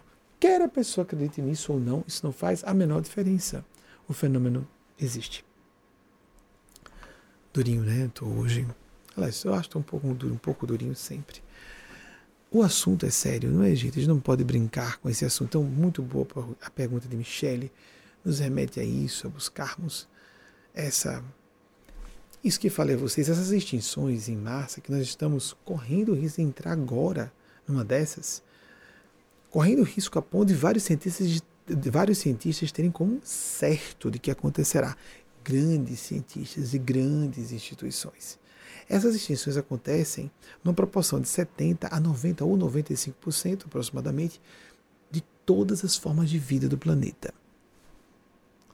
É trágico e colossal, apocalíptico nessa dimensão. Então, mas a Terra está salva, pelo menos pelos espíritos que eu tenho captado. Eugênia Spazia, representando Maria Cristo e Nosso Senhor Jesus, como todos os seres do bem, tem que representar esses seres. Tem dito que a Terra está salva. Mas essa civilização terrena, essa civilização humana na Terra, para se salvar, o quanto nós sofreremos, a extensão do sofrimento, o número de sofrimento, a intensidade e número de sofrimentos, vai variar de acordo com a utilização do nosso livre-arbítrio, individual e coletivamente. Precisamos mudar o nosso diapasão. Isso de vivermos em função do câncer do ego, isso é um câncer, amigos e amigas. Toda célula que resolve se multiplicar mais do que as outras é uma célula cancerígena. A gente sabe que ali é um problema, tira um tumor. É um tumor. Tem pessoas que são tumores sociais, tumores econômicos, tumores políticos. A pessoa está ali para usar a máquina do Estado para si. Nós não achamos estranho a pessoa acumular renda. Faz parte do nosso sistema, nem sabemos como resolver isso de outro modo. Mas há pessoas que se excedem. Nós somos um tecido vivo social, socioeconômico, político, cultural e espiritual. A tese Gaia, como eu disse a vocês, da Terra como um sistema vivo integrado, é definida até por cientistas ateus, cientistas ateias. Nós precisamos sair um pouquinho dessa visão tacanha dessa visão mesquinha que nos mediocriza e nos põe à beira do abismo da autoextinção. Nós somos imortais. Na nossa visão. Estamos muito convencidos disso. Há evidências poderosas nesse sentido, e numerosas, por disciplinas do conhecimento diferentes. Só dá uma lidazinha em parapsicologia, em antropologia, em psicologia transpessoal. Vamos pesquisar em pesquisadores do fenômeno mediúnico, da TCI, transcomunicação instrumental, etc, etc. Vamos pesquisar os que estudam reencarnação e as evidências em casos de crianças que se rememoram espontaneamente de vidas passadas, os estudos de experiência quase morte, tantas áreas de estudos. Desde os anos 90 temos lembrado de tantas disciplinas do conhecimento que falam sobre isso. A gente não vê se não quiser. É porque tem pessoas que não querem mesmo. E quando a gente provoca, eu não vi amigos, amigas, eu estou trabalhando nessa área há mais de 30 anos. Eu não vi um rebate respeitável. Nada, nada. E geralmente é assim. Essas pessoas nunca vieram falar comigo diretamente porque não querem ouvir contra-argumentos. Não querem ser convencidas ao contrário. Aí dizem a distância, do jeito que quiserem, uma tolice bem grande, que não é contra-argumento nenhum, para uma massa gigante de evidências. Aí apresenta uma teoria que explica só 5% dos fenômenos de uma certa área. E tem várias áreas de fenômenos que provam a sobrevivência do espírito, da consciência, da alma, como se queira chamar, em relação ao corpo. Só que nossos corpos, sim, morrem, o espírito sobrevive, mas nós somos responsáveis por nossos corpos enquanto estamos utilizando como veículo de manifestação ou veículos de manifestação durante a encarnação. E somos responsáveis. Quando uma pessoa tem uma experiência quase morte, por exemplo, ela não volta. Algumas têm crises de desejar morrer. Mas a maior parte volta com muita vontade de viver com mais disposição de aprender, elas não querem acelerar a morte física. Elas sabem que a morte física acontecerá no tempo certo. Não importando se elas provieram daquela ou de outra religião ou de nenhuma religião. Elas não ficam é, desinteressadas, despreocupadas da vida, muito pelo contrário. Passam a ficar mais preocupadas com o próximo, mais preocupadas em serem úteis, mais preocupadas em aprender nós somos responsáveis pelo mundo físico como ele se manifesta, por esse domínio da realidade humana. Quando falamos de espírito, não estamos nunca, nunca mesmo. Seria um completo contrassenso. Não seria espiritualidade autêntica isso. Dizendo que temos que é, lavar as mãos e sermos negligentes? E onde fica a dignidade? Onde fica a questão moral, o caráter? Negligentes em relação ao mundo físico? De modo nenhum. Existe espiritualidade nos assuntos materiais. Nas posses materiais, os pais e as mães sustentam seus filhos e filhas biológicos, biológicas, adotivos ou adotivas, como? Como cuidam da sobrevivência material de seus filhos e filhas? Só para falar do exemplo mais claramente óbvio, desculpem o pleonasmo, e que se manifesta em vários níveis. Há pessoas muito conscienciosas em todas as áreas de liderança, inclusive política. Pessoas que creem em vida após a morte. Pessoas que creem em Deus, que são até cristãs e que estão em busca ou de outra linha de tradição espiritual e que estão buscando aplicar. Se não está aplicando, é, é hipocrisia. Está tentando, quanto possível, apesar de suas limitações humanas, porque é diferente de contradição que todos temos. Ninguém aplica tudo que sabe ser certo. Nós fazemos um esforço e temos os nossos, os nossos limites. E a hipocrisia crassa que é a pessoa que está dissimulando. Isso é diferente. Mas há pessoas que estão é, de fato envidando esse esforço de aplicarem, de fazerem o seu melhor, de apresentarem o seu melhor bem comum. Que cada uma e cada um de nós busque vivenciar esse esforço quando esteja em seu alcance. Faça a sua prática de oração, de meditação. E em atividades profissionais, no meio familiar, no meio acadêmico, onde você esteja, seja presencialmente, seja virtualmente, agora estamos no período de pandemia, muitos trabalhando, nos comunicando à distância, onde você esteja exercendo influência e sendo influenciado, influenciada, fiquemos atentos. O que nós escolhemos ser como vetor de influência, isso necessariamente tem consequências em nossa linha de destino. Pouco importando o quanto estamos informados que isso existe ou dizemos que não existe porque eu não acredito. Isso é um problema da pessoa que está desinformada. Isso existe, ponto. Algumas pessoas não se informaram o suficiente, não leram a respeito e não estão atentas a, aos, às próprias linhas de acontecimentos em sua própria existência que evidenciam a lei de causa e efeito ou karma, conforme do sânscrito, do sânscrito foi trazido da, do hinduísmo, como o budismo também apresenta, etc.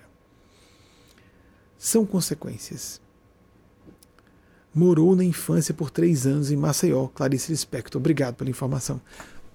A confirmação. Aristóteles, 384 a.C. a 322 a.C. Obrigado pela confirmação. Eu fico sempre preocupado de ver esses dados. Ah, também Albert Einstein. De fato, 1879 a 1955, 76 anos, ele tinha acabado, né, um mês apenas de completado 76 anos, quando veio a óbito. Então, amigas, amigos, já próximos de terminar, temos que fazer esse esforço. Você está. Será que eu consigo? Pedir autorização aos espíritos. Oi, posso? Posso aí? Ah, ah, eu vou arriscar, vou arriscar. Uma, uma conterrânea minha, já que estamos falando do Nordeste do Brasil, é, Michele, uma conterrânea nossa, sergipana, que nasceu em 1947, está entre nós ainda, Ilma Fontes, numa autobiografia, na sua autobiografia, que ela publicou em 2018, ela para a narrativa no momento e se dirige ao leitor e à leitora e diz lá em letras garrafais, não é? Garrafais não, em negrito, um negrito bem destacado, em itálico e negrito. Ai, como foi, meu Deus? Se eu consigo. Mes amis, je vous remercie du fond de mon cœur meus amigos, minhas amigas, eu agradeço a vocês do fundo do meu coração. Ela parar a autobiografia dela para falar dos amigos e amigas desse modo e botou lá um negrito bem destacado. Não sei se uma, se alguém pode passar esse vídeo para ela e uma vai. Vão meus parabéns a você como uma revolucionária em vários sentidos, né? Trabalhou como uh, é, escreveu peças de teatro, dirigiu peças de teatro, produziu peças de cinema. Quando fomos lançar a nossa emissora local da TV educativa no Brasil, em Sergipe, na época, estava sendo exibido um filme serial uh, de, dirigido por Ilma Fontes. Então, médica, psiquiatra e legista também, né, dessas duas especialidades. E acabou se afastando da psiquiatria porque julgou que as pessoas que mais estavam precisando. E me perdoe se isso fosse sigilo. Eu achei tão interessante isso que eu vou usar dizer. na opinião dela, e eu concordo, as pessoas mais sãs de suas famílias eram que eram levadas ao consultório psiquiátrico. Ela resolveu é, escolher a área brilhante dela de jornalismo. Eu posso estar equivocado, qualquer coisa, entendam que eu distorci. Ilma, se isso não for fala sua, me perdoe, pelo menos eu me recordo disso. Então, mas eu posso estar equivocado. Achei isso muito louvável ela ter dito publicamente. Isso dito pelo menos entre amigos e amigas. Mas as pessoas podem discordar à vontade. Ilma foi uma pessoa revolucionária e uma pessoa de bastante, bastantes méritos em vários sentidos. E vejam, aqui nos Estados Unidos se costuma dizer que as pessoas ditas como ovelhas tenebrosas, eu não vou chamar de ovelhas negras, não é, amigos? As ovelhas sombrias, as ovelhas que não são do bem, são os depositários, as depositárias da loucura familiar. São as pessoas que são para-raio das maldades da família. Essas são as mais condenadas, normalmente. Há exceções, sem dúvida que há exceções. Mas pessoas muito engomadinhas, muito certinhas, não é? Muito convencionais Pessoas que são muito populares, a maior parte das pessoas concorda com elas. A maior parte das pessoas gosta delas. Na Terra, estranho. Está em sintonia com a Terra, com esse padrão de hoje. Esse padrão genocida de uma civilização que está matando a biosfera junto consigo. Digo consigo a civilização. Nós precisamos de pessoas que contrariem como Ilma Fontes. Nós precisamos de pessoas que controvertam não controverter por controverter. Não ser polêmico por ser polêmico, mas defender as causas certas. Isso é urgente. Isso é urgente. Eu tenho a visão otimista de que nós vamos sobreviver como civilização. Muita gente está achando isso uma visão cor-de-rosa. Nós precisamos de somar forças, não dividir ateus e ateias conscientes, com religiosos e religiosas conscientes, não fazendo militância para condenar religiosos espiritualistas, nem religiosos brigando entre si, nem pessoas brigando entre partidos e todo mundo querendo tirar um naco do erário público. Não dá, nós não vamos sobreviver como civilização.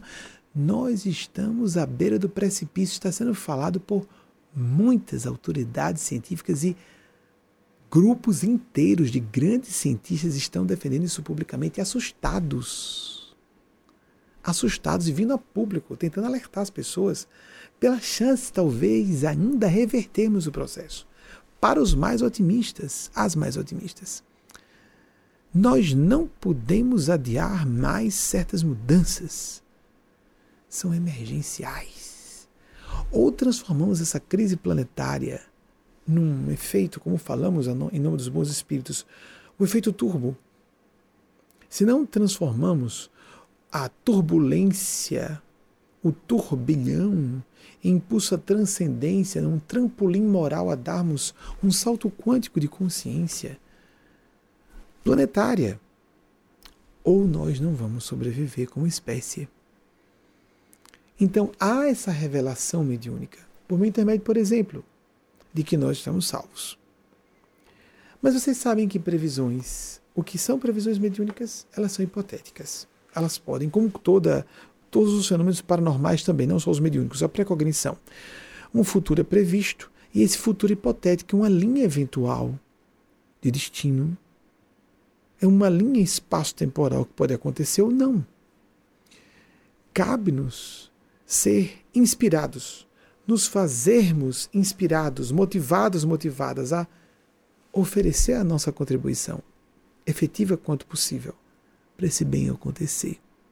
Quando tiver essa história de gente querendo empurrar a cabeça dos outros para baixo, para ver se a cabeça do outro aparece mais, já passou o tempo disso. Estamos na beira do Armagedon. Eu me recordo de tolices absurdas de a, a gente, por exemplo, eu chegar num local aqui nos anos 90, aí então, uh, com minha cara de americano, né, em princípio, um americano padrão, que geralmente são assim, gordinhos, com narizinho pequeno, etc. Alguns, né? Não todos. Aí quando abri a boca, latino, Deus do céu, Brasil muito menos, não tinha valor nenhum. E não interajo muito com americanos e americanas. A nossa questão aqui é com a ONU, né? e os brasileiros e brasileiras à distância. É, somos um órgão consultivo do Conselho Econômico e Social da ONU desde 2018. Mas a pessoa que des, a pessoas que desdenham de nós, eu me lembro de uma vez, uma figura se achando muito importante. Por que a ONU, hein?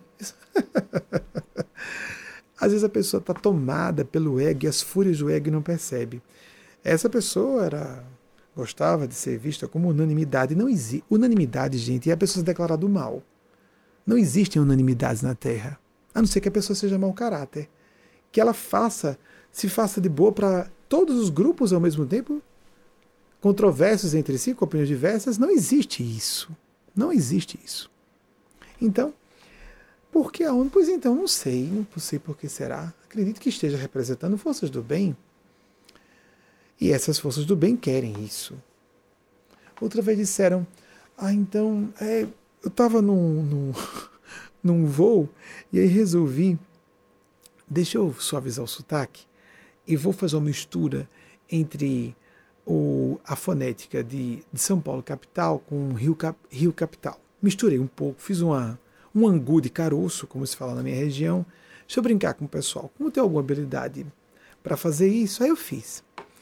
Então, é, as comissárias de bordo estavam muito amáveis comigo. Depois estava tudo bem amável, agora deixa eu voltar ao normal, deixa eu falar o meu sergipanês original. Amigos e amigas, as pessoas mudaram o comportamento automaticamente. Por quê? Que coisa imbecil. Não é. Mas você não fala TD. Um de vocês me falou recentemente que eu não sabia que tinha saído um texto do site. E no Nordeste, muitos começam a falar o tio de, em regiões onde não se usa, porque há regiões do Nordeste, Nordeste que tem, para poder melhorar o sotaque. Continua com a musicalidade do, do, da região, a melodia, a cadência própria. A gente só ouve o sotaque dos, a gente só o sotaque dos outros, não ouve o próprio. Mas a gente acha que o outro está com sotaque. Todo mundo só ouve o sotaque alheio, não o próprio. Não adianta botar o tio de. Aí então eu estava numa certa capital e eu vi uma moça, vocês não acreditam, meu Deus do céu. Now boarding gate 8. Assim mesmo, gente. Now boarding gate 8. Ela deve achar bonitinho que o inglês certo deve ser T, gate 8. Assim como Coca-Cola Light Coca-Cola Diet ou Ford, que se fala no sudeste do Brasil. Isso simplesmente não existe. Para o site e vou para a internet, isso não é inglês, simplesmente isso é qualquer coisa menos inglês, amigos amigas. É internet, quase não pronunciável. Meu iPad, isso não existe. Nós perdoamos que no Sudeste se fale assim. Mas na hora de se executar, no sistema de alto-falantes de um aeroporto com estrangeiros. Os estrangeiros não entenderam, eu garanto a vocês. Now boarding gate 8, o que foi que ela falou? Que idioma é esse? Não é inglês. Não é inglês. então, isso é estupidez. Por exemplo, no interior de São Paulo, é muito mal visto na capital o, o porta né? O, aqui que fica um sotaque caipira. Aqui isso é utilizado no inglês e um brasileiro ou brasileira que use que fale por muito tempo inglês começa a puxar um R como se fosse o caipira do interior de São Paulo. Aí a pessoa anda 30 quilômetros, nasce em outro lugar, tem um sotaque diferente, ela é tida como inferior ou superior. Oh, amigos, amigas, isso é tão pobre, pobre intelectualmente, pobre emocionalmente mas alguém vai dizer, não, mas é porque realmente, como São Paulo é um centro de cultura e o Rio de Janeiro, sem dúvida que são centros culturais importantes. Metrópoles são centros de excelência. E naturalmente as pessoas, por exemplo, a pessoa fica recebendo muita gente que vai para ganhar vida em São Paulo, vai porque não teve condições de sobreviver no Nordeste. Então, essa pessoa, coitada, com muitas necessidades, vai com um português truncado, etc. Aí a pessoa confunde uma pessoa que está com dificuldades financeiras, que está no mesmo nível de uma pessoa com dificuldades financeiras no Sudeste, E imagina que todo nordestino fala errado ou seja pouco instruído. São coisas diferentes. Nem a pessoa é inferior por ser pouco instruída, nem deve ser discriminada por isso, muito menos é uma estupidez, isso é falta de informação e de inteligência de um sudestino. Não existe, hein? Tem sulista, porque já é uma classificação inferior, que inferioriza a pessoa. Sulista, nortista, nordestino. Sudestino não existe. Como se Brasil fosse o Sudeste. Não é, gente. Então vai ao Sudeste, a pessoa está falando o português truncado por ser um exilado econômico. Aí vem esse paulista da capital, que se acha o máximo, ou do Rio, que se acha, porque muitos são conscientes e sabem que isso não torna a pessoa superior, vem para aqui e é tratado de forma igual com o nordestino, que fala errado ou fale certo. Aí tem um que fala inglês melhor, passa por pessoa melhor do que ela que acha-se que é superior porque é daquela cidade, daquela do Brasil. Isso é uma estupidez grande. Ah, vai dizer, mas essa pessoa veio. Acabei de falar de Clarice Lispector. Judia. Um dos maiores escritores, é considerada um dos maiores gênios da literatura judia moderna, não é? Lá de Kafka. Pois bem, ucraniana foi, passou a infância em Maceió, aí depois foi para o Rio. Vejam só, mulher naquela época, já, é, já é muito, nasceu um século, 1920, um século e um ano. Mas, meu Deus do céu, mulher, é, só por ser mulher inferior, mas era branca, tinha olhos claros, aí já é tratada diferente. Mas se fosse negra, não é? Até hoje, pelo menos 10% da população é gay. Cadê essa gente toda, amigos e amigas? Aí, se alguém se declara gay, eu já ouvi o disparate de dizer que a pessoa declarar-se gay porque tem, é um espírito inferior. Não, desonesto é a pessoa que não se declara gay. Diz que está sublimando tudo ou vive a base de masturbação ou de perversões sexuais ocultas. Deus sabe, Deus está vendo. Há celibatários honestos e pessoas que estão sublimando energias. Há mas isso não qualifica as pessoas. Há pessoas que são assexuadas ou que vivem a assexualidade, que é melhor dizer assim. Isso é um tipo de sexualidade. Isso não qualifica ninguém. Almas santas que viveram um casamento e o que que tem de errado na vida sexual, mesmo que dizer comer, eu não como mais, eu parei de comer. Tem gente que acha que não come. Tem até um conjunto de pessoas que acreditam nisso, né? Que a pessoa come luz. Bem, quando tivermos corpos físicos, nós comemos. Pode haver pessoas com distúrbios cognitivos. E não, não vou dizer que são charlatães, que estão mentindo. Eu não como. Ou então gente que se acha superior porque não come carne. Cérebro humano precisa de carne.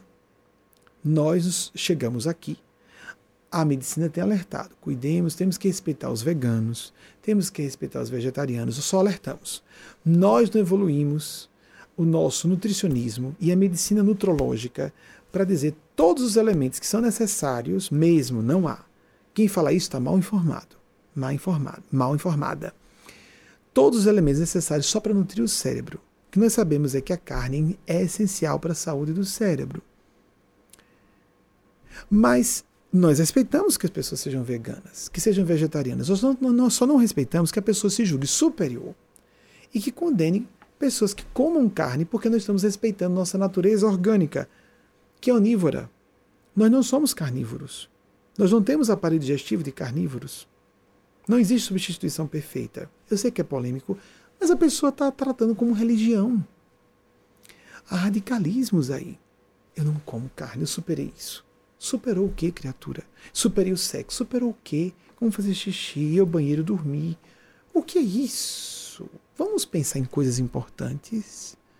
A questão da carne é importante porque tem a ver com a sobrevivência dos ecossistemas mas não é suficiente.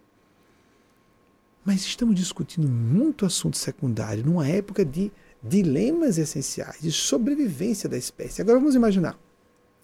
Vá dizer que não existe, uh, uh, por ser um centro de excelência, as grandes capitais incluem muita gente inteligente, por, então, por isso essas pessoas são mais capazes ao falarem com aquele sotaque. Isso pode ser imitado. Mas vamos imaginar. Tudo bem, ok. É claro que são centros de excelência. Tanto que os melhores de uma região vão para os melhores, equiparam-se melhores de outra, que se equiparam os melhores do mundo, e aí acabam batendo, por exemplo, não sei se em Paris, em Londres ou Nova York, mas não ficam nos seus lugares de origem.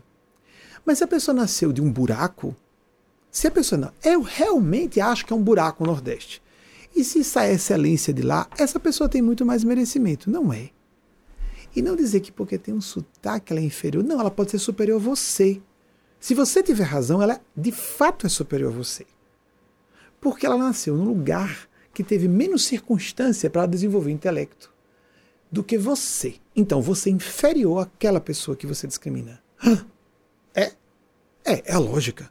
A não ser que você queira renunciar à lógica. Então você seja um demente moral ou uma pessoa presunçosa e bizonha que tem tapados os centros cognitivos e julga as pessoas pelo sotaque. E existe isso. Existe como da cor da pele. Como de mulher apenas ser mulher. A mulher, uma mulher discriminada apenas por ser mulher, quer ela perceba, quer não, em qualquer ambiente. Pelas próprias mulheres. Ao chegar no ambiente, uma pessoa é só considerada inferior por ser mulher, por ser mestiça ou mestiço, negra ou negro, negra ou negro, por ser LGBT, se for assumido, e se não for pior ainda, porque parece mau caráter e todo mundo fica sabendo que é gay, não adianta. Percebe-se. É a pessoa, por que não se assume? Hein? Hoje em dia está assim. Por que não se assume? Já está na época. Mas aquela pessoa está com idade avançada. Pois então, mas a pessoa sabe que pode se declarar. Mas aí você perde parte da popularidade se você assumir. Pois então, aí é onde mora a questão do caráter.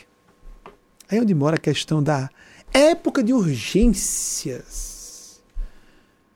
Nós precisamos sair dessa demência moral essa demência cultural, psicológica, essa malandragem a que estamos viciados na nossa cultura, de as pessoas só quererem levar vantagem, só fazerem aquilo que as beneficie, despreocupadas, por mais que digam publicamente que não, dos interesses coletivos que só vamos salvar o, os nossos e nós mesmos se a terra inteira se salvar. E é uma questão toda imbricada, entrelaçada. A atitude de colar em sala de aula, furtar porque ninguém está vendo, todo mundo faz, que bobagem. Essas malandras, mentir à toa, sem necessidade. Algo que a pessoa oculte para proteger alguém, guardar o sigilo de uma pessoa. Quando a pessoa confronta e a gente contornar. Há pessoas que mentem, os mitomaníacos, as mitomaníacas, completamente sem necessidade. E isso é mais comum cada vez mais. Há especialistas falam sobre o assunto. Isso é bom. Porque as pessoas mentem, na minha opinião, francamente, sem necessidade. A frequência com que as pessoas, até as honestas, as que estão mais dedicadas ao bem, a frequência com que as pessoas mentem é completamente injustificável, na minha opinião. E foi uma coisa que me deixou muito triste na infância e na adolescência, quando eu fui percebendo quão grave isso era. O que me salvou foi conhecer, conhecer psicologia e a psicologia profunda, que diz que as pessoas às vezes estão pregando peças nelas próprias. O inconsciente existe realmente.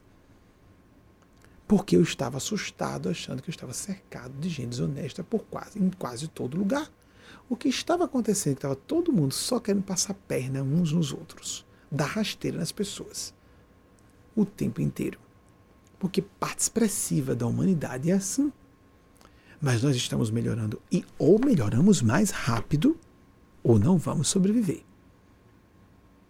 Ou nós rompemos com esse paradigma. A amiga que falou as três palavras, Belly Track, que é uma das responsáveis pela tradução para o inglês, das, dos nossos artigos aqui nos Estados Unidos, ao lado de Marconi Vieira.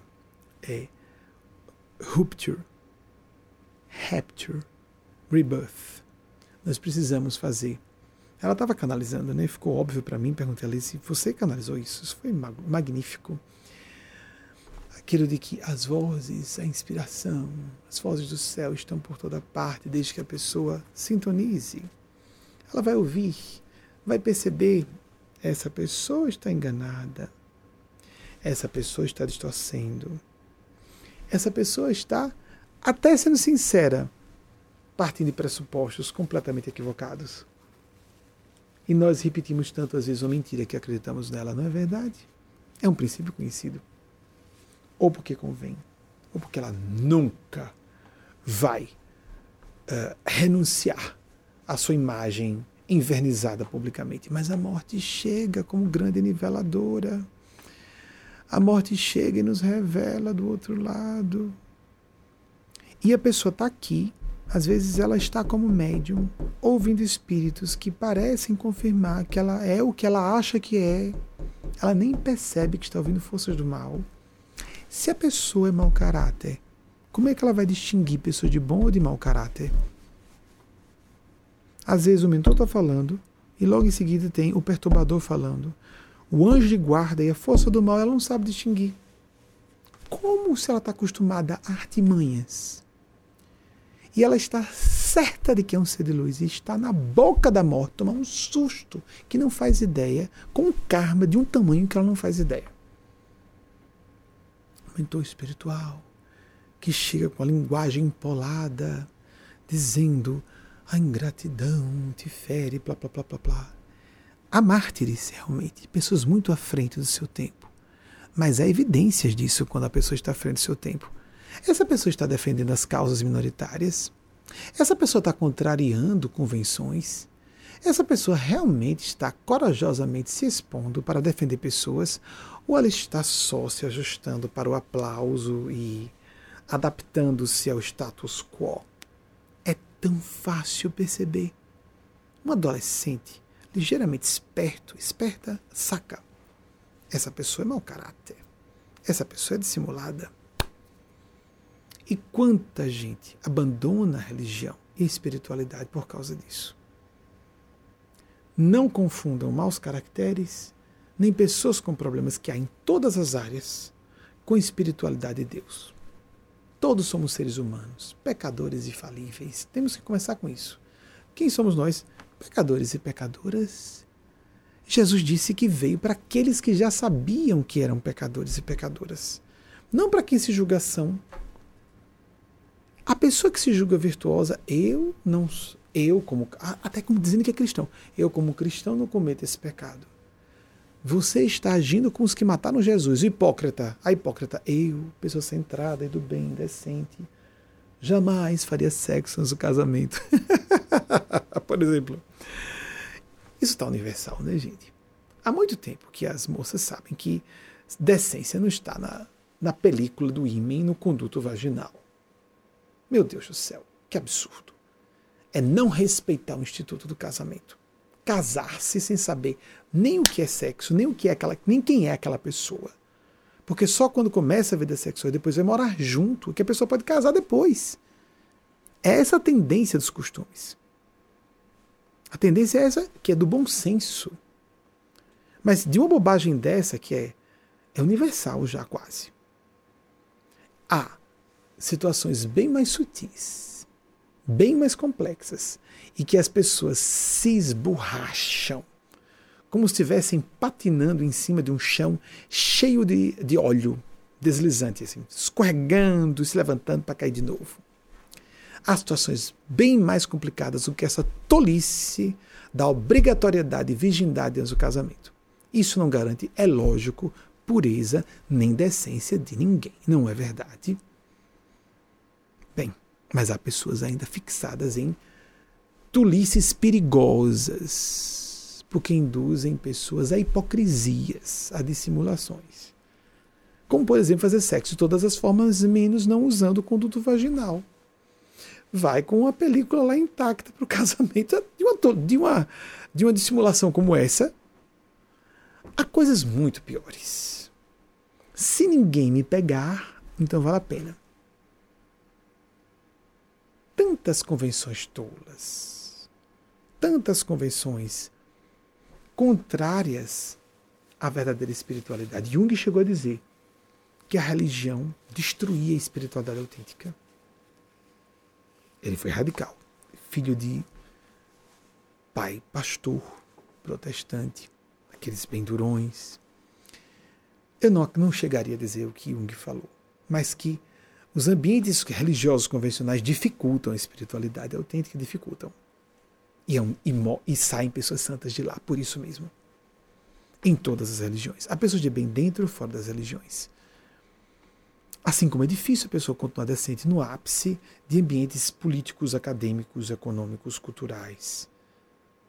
As culminâncias do destaque, qualquer que seja, oferecem mais oportunidade a pessoa se corromper e a dobrar o seu caráter, principalmente a forma mais fácil de venda da própria consciência, as aparências.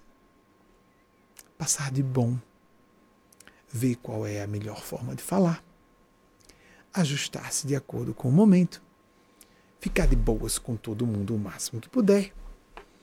E quanto à consciência, como a pessoa tem pouca consciência, não sente culpa, ou quase não sente culpa nenhuma, se ela é psicopata, ela não sente culpa, dorme em paz. O psicopata tem medo e tem raiva, mas não sente culpa, não tem empatia com o próximo, com o seu semelhante. Essas pessoas conseguem se posicionar de forma brilhante. A gente diz: Meu Deus, como essa pessoa conseguiu isso? Ficou calma naquele momento. Que autocontrole. Não, ela não está nem aí. Ela não é serena, é indiferente. Não me afeta. Eu não estou nem aí. Explodam-se. E há pessoas que dão esse conselho. Para quê? O que, que você vai ganhar com isso? O que é que você vai ganhar com isso? Nós só vamos fazer alguma coisa quando há um ganho pessoal. Não precisa haver santidade, um idealismo especial para uma pessoa fazer por gosto de alma.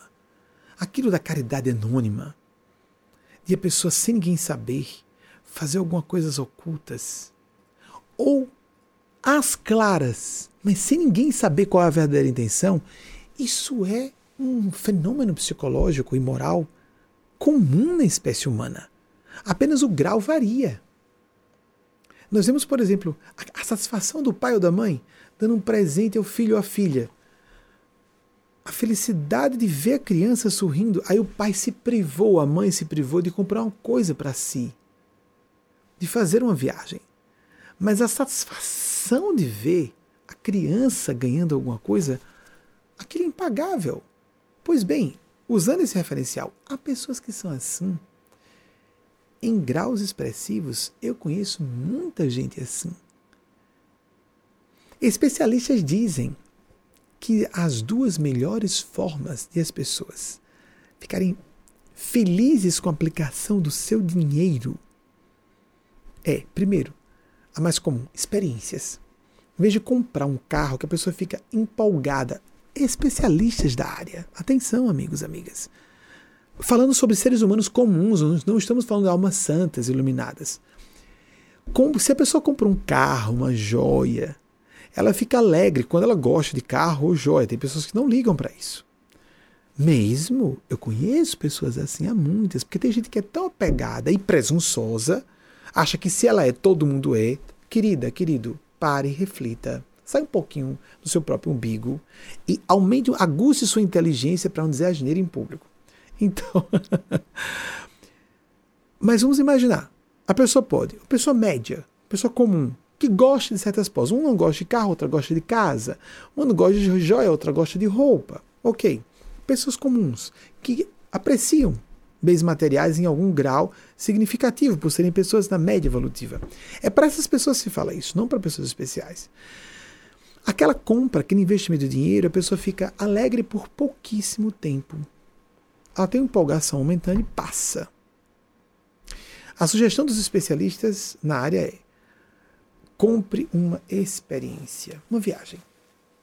Não viagem para ir para um shopping, gente, que brega, que brega. Foi para você vai para Paris tirar foto com, com a Torre Eiffel, etc, para mostrar aos amigos. Peraí, peraí, peraí. Experiência mesmo. Enriquecer-se com a cultura nova, observar com novos paradigmas, parâmetros novos de sentir ser humano. Não é? Bem, as experiências são uma forma muito mais, trazem muito mais felicidade do que a compra de alguma coisa, a pessoa vai sempre ter aquela memória, aquele acréscimo de ser, de entender, de sentir o mundo, de inteligir, de intuir, porque teve aquela experiência.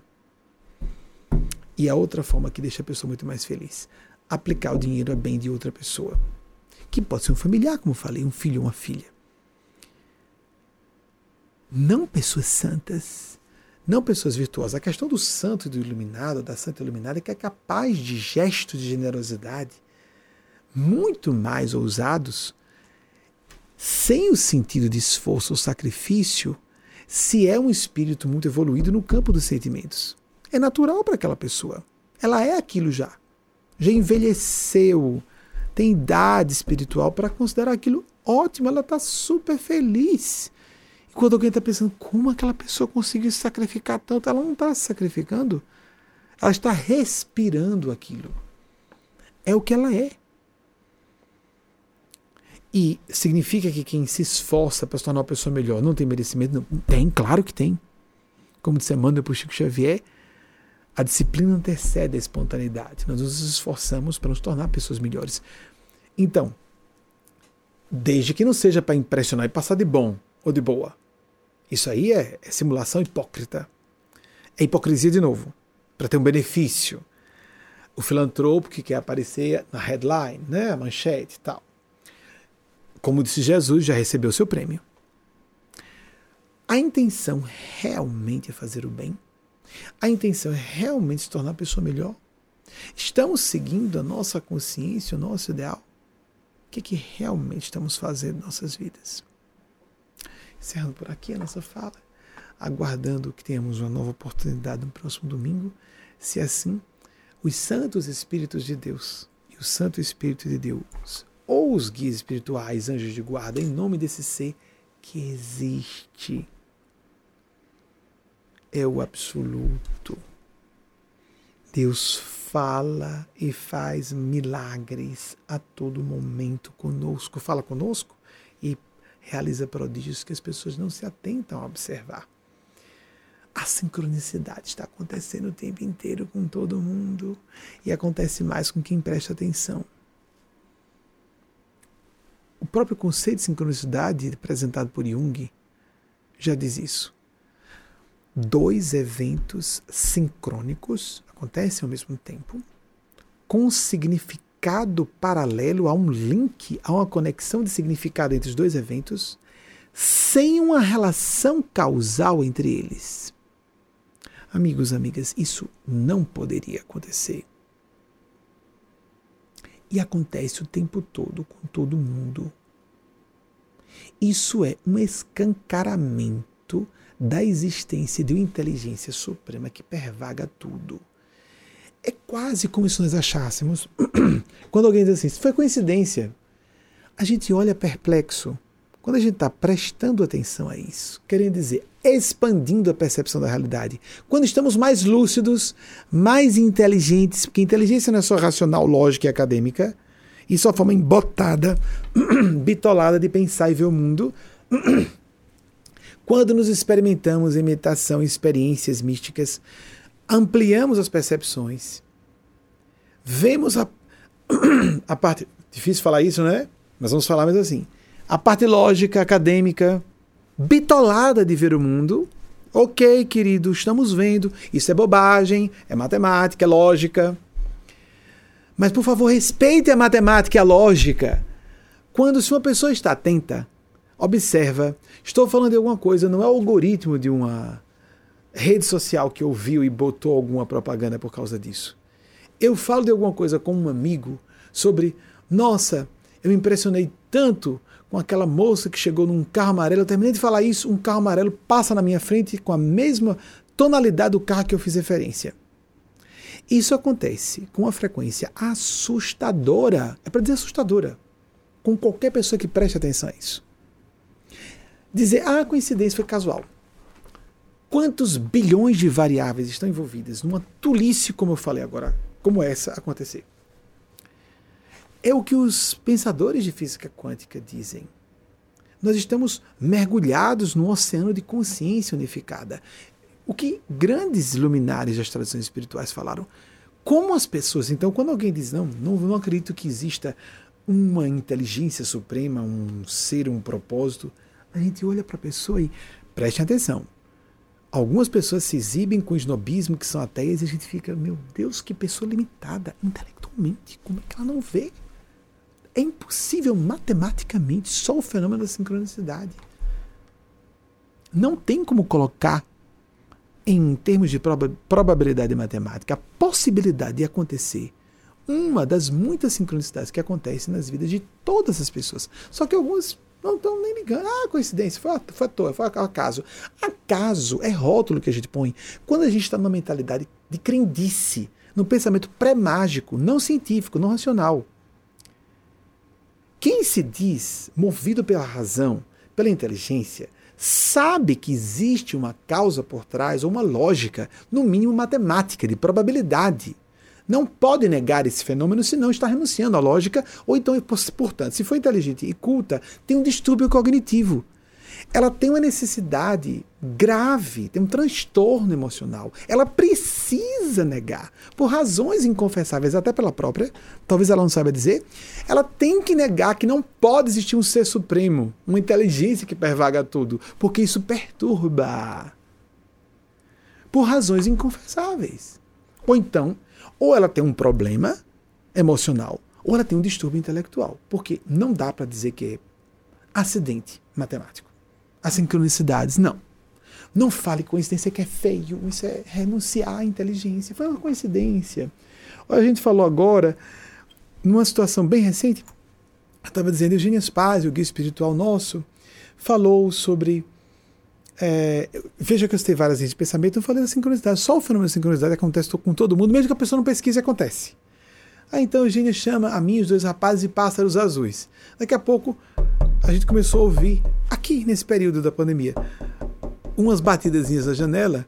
Wagner, meu companheiro, levantou a cortina e estava lá três pássaros azuis. Eu tinha acabado de falar. Esse fenômeno. Ai, ah, você você não é ingênuo de achar que isso é um fenômeno, né? Não, se a pessoa disser que isso é um acidente, que isso é casual, você está renunciando à lógica matemática. Isso não pode acontecer assim. Isso é uma revelação divina. Não, Deus está dando uma piscadela. Atenção, atenção, preste atenção. Isso não pode ser casual. Ou você respeita a causalidade, ou vai viver a base de casualidades. Então você vai renunciar à ciência, à lógica. A inteligência dizer que é acidente, coincidência. Coincidência o que, criatura? Que rótulo demente é esse?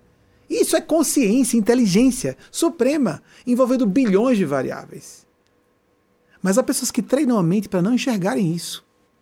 Para dizerem que tudo aqui é caótico, não tem propósito, não tem, não tem nada. Estamos no meio do caos, é um acidente. A existência humana é um acidente. Se você soubesse como as pessoas muito inteligentes e cultas na área mística e espiritual veem as pessoas ateias, com pessoas com problemas graves psicológicos, porque são pessoas inteligentes e cultas. Eu estou falando isso não para pessoas ateias do bem, que são humanitárias, estão brigando por causas do bem. Eu estou falando porque há pessoas do mal que se dizem ateias, às vezes nem são, mas são, querem apenas ser levianas, irresponsáveis e principalmente ficam fazendo militância ateia, perturbando jovens e adolescentes que ficam tentados a cometer suicídio e abarrotam consultórios psiquiátricos. Isso é muito grave. Isso vem de uma estupidez com inspiração diabólica, estupidez de quem passa essa mensagem, diabólico de quem está por trás, porque há forças, agentes das trevas, quer a pessoa acredite ou não, que estão usando essa pessoa para passar essa mensagem adiante. Não põe esse rótulo, foi coincidência. Ah, foi à toa, foi, foi um acaso. Não ponha isso se não quiser passar de demente, intelectualmente demente para outras pessoas. Não existem acasos. Não existem coincidências. Ou há causalidade, ou não há.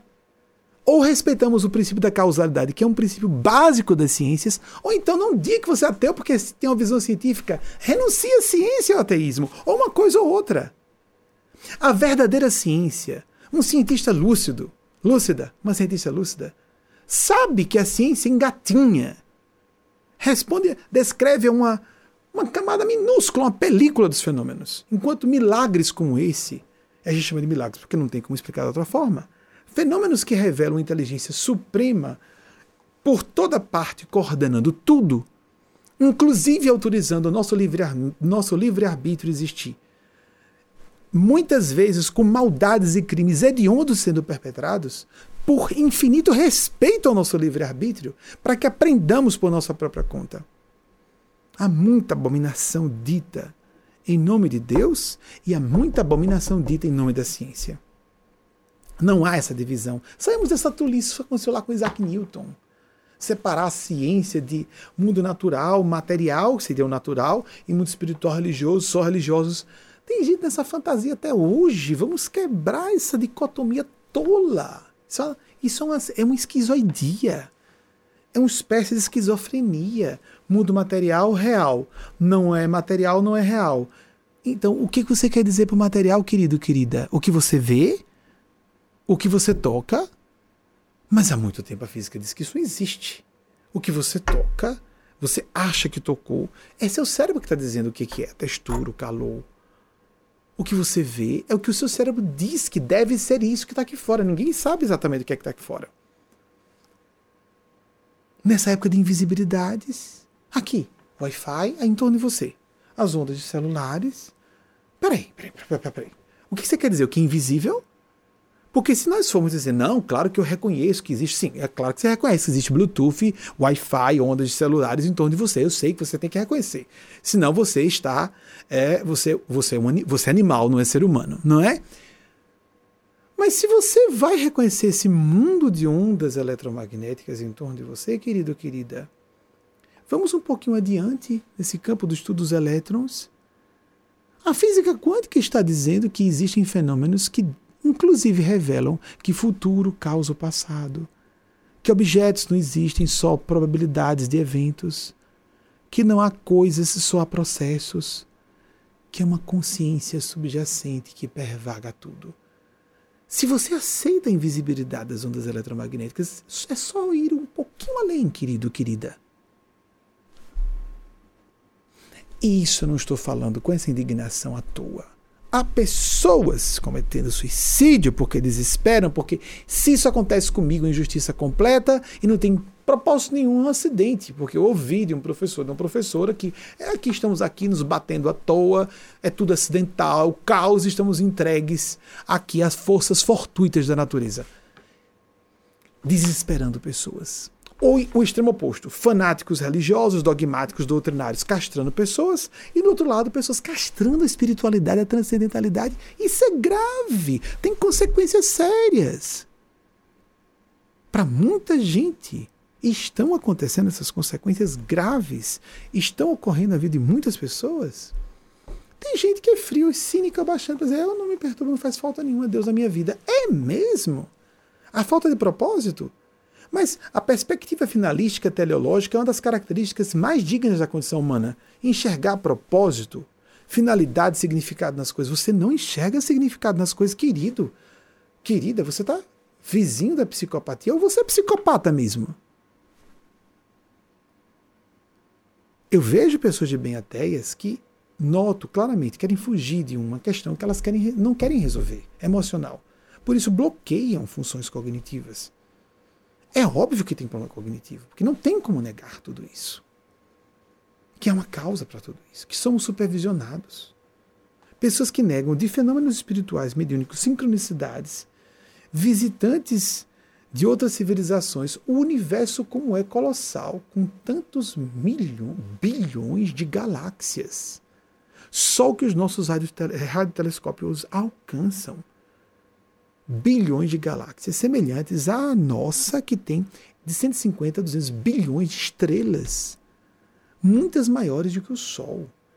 É simplesmente uma impossibilidade matemática que não existam civilizações mais avançadas que a Terra há muito tempo. E aí nós temos evidências da paleantropologia de que fomos visitados por civilizações superiores, mas evidências acachapantes. Tem gente que nega isso. Nós temos evidências hoje que somos visitados e tem gente negando isso. Por exemplo, nós estamos sendo supervisionados, quer as pessoas gostem ou não. Eu não gosto, não gosto, então não existe.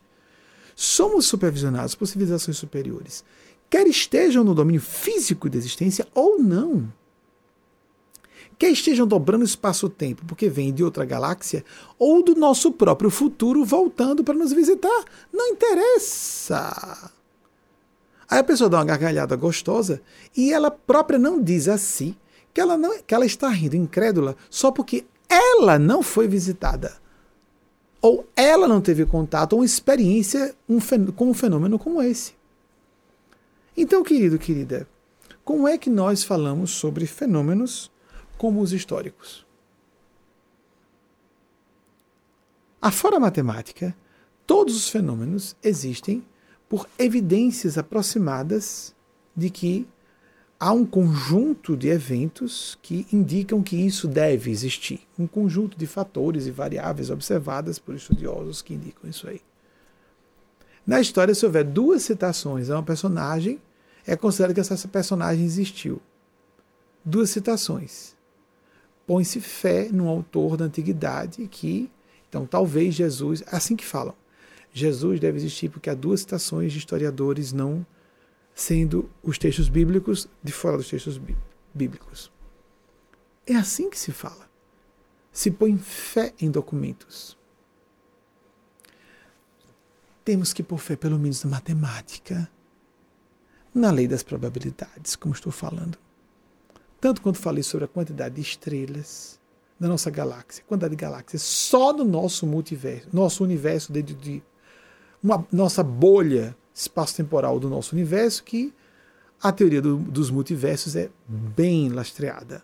Há uma discussão, mas ela é bem lastreada. Mas que seja só esse universo, só esse universo.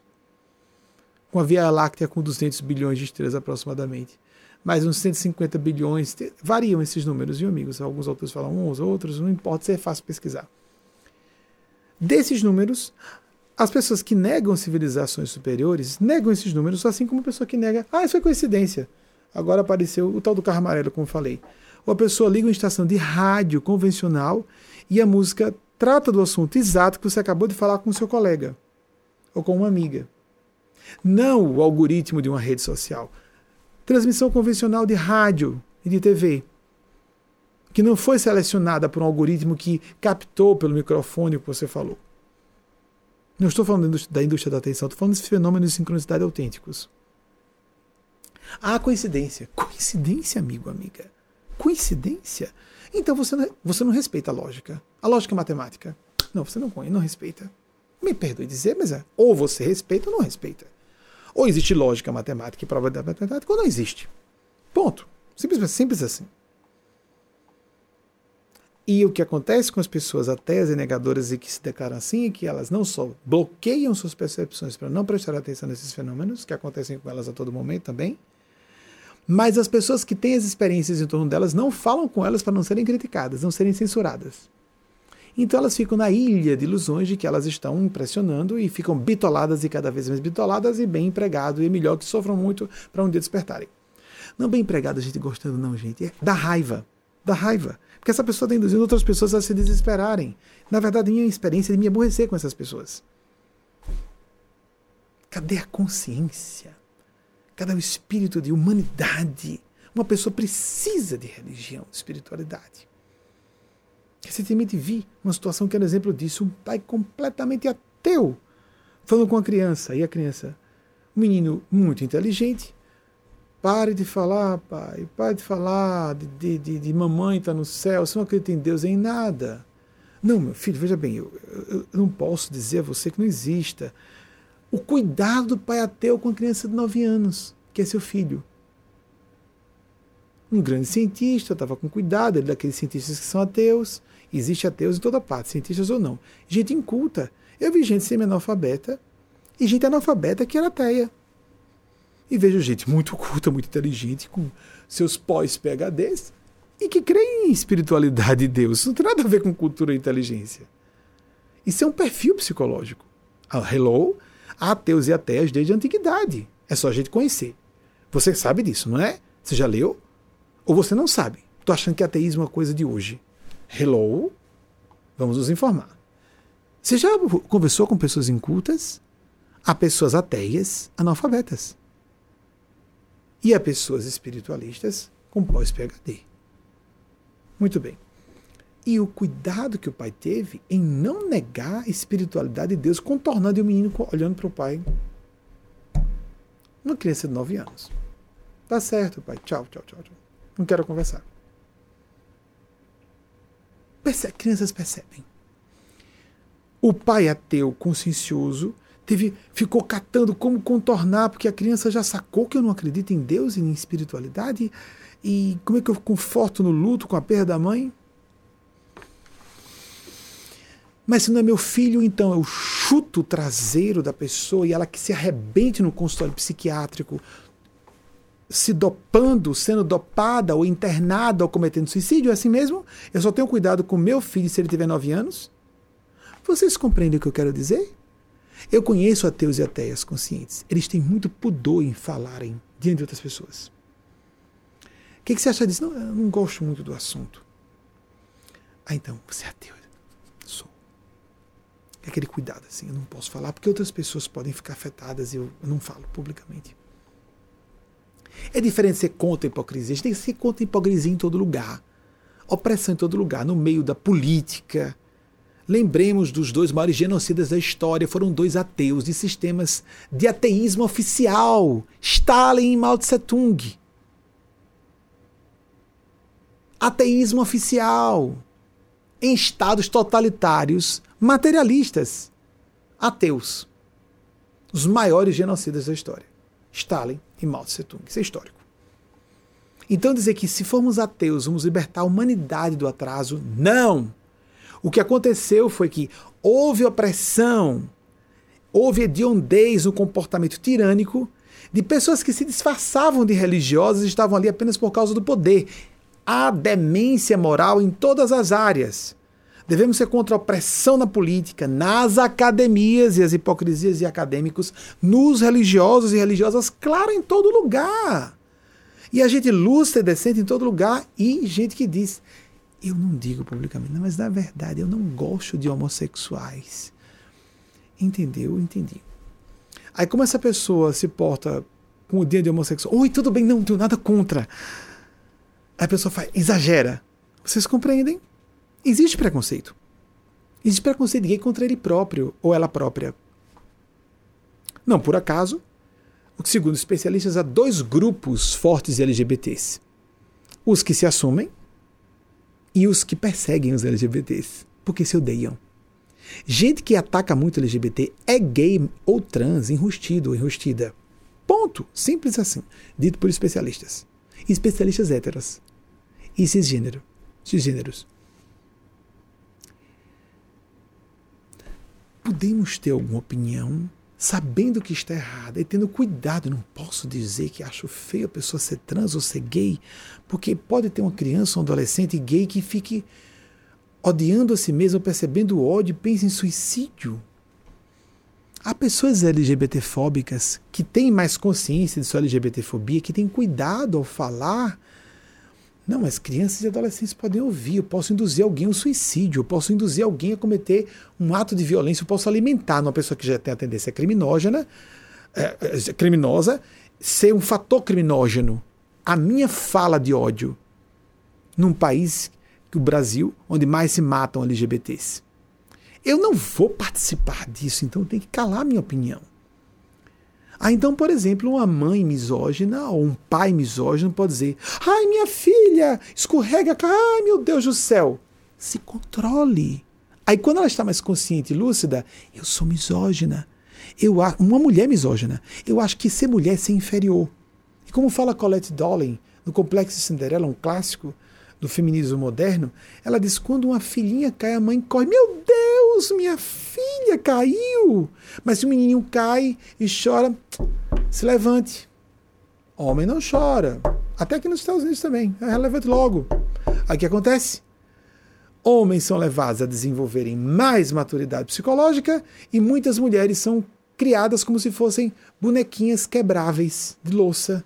Qualquer coisa cai, ela é frágil, ela é dependente. Ela é condicionada culturalmente a se sentir frágil e fraca. Porque a própria mamãe ficava em pânico se ela escorregasse. Se uma pessoa é consciente, eu na verdade eu acho que eu sou inferior e as mulheres também são, mas eu fico me controlando. Minha filha cai, eu tenho que me comportar com ela como me comporto com meu filho homem. Porque eu empodero meu filho homem, haja como homem, querendo dizer, haja como ser humano. Mas a mulher, coitada, ela vai se quebrar. É um cristal, qualquer coisa quebra. Não! Não, não, não. Não vamos empoderar mulheres fazendo filmes com mulheres dando soco, agindo como homens brutos. Isso não é empoderamento feminino. Há mulheres que gostam de agir como homens. Ótimo. Mas esse não é essa não é a única via. Super-heroínas são mulheres que estão fazendo as mesmas coisas, dando soco, batendo em todo mundo, quebrando cara, agindo como policiais eficientes. Isso não é.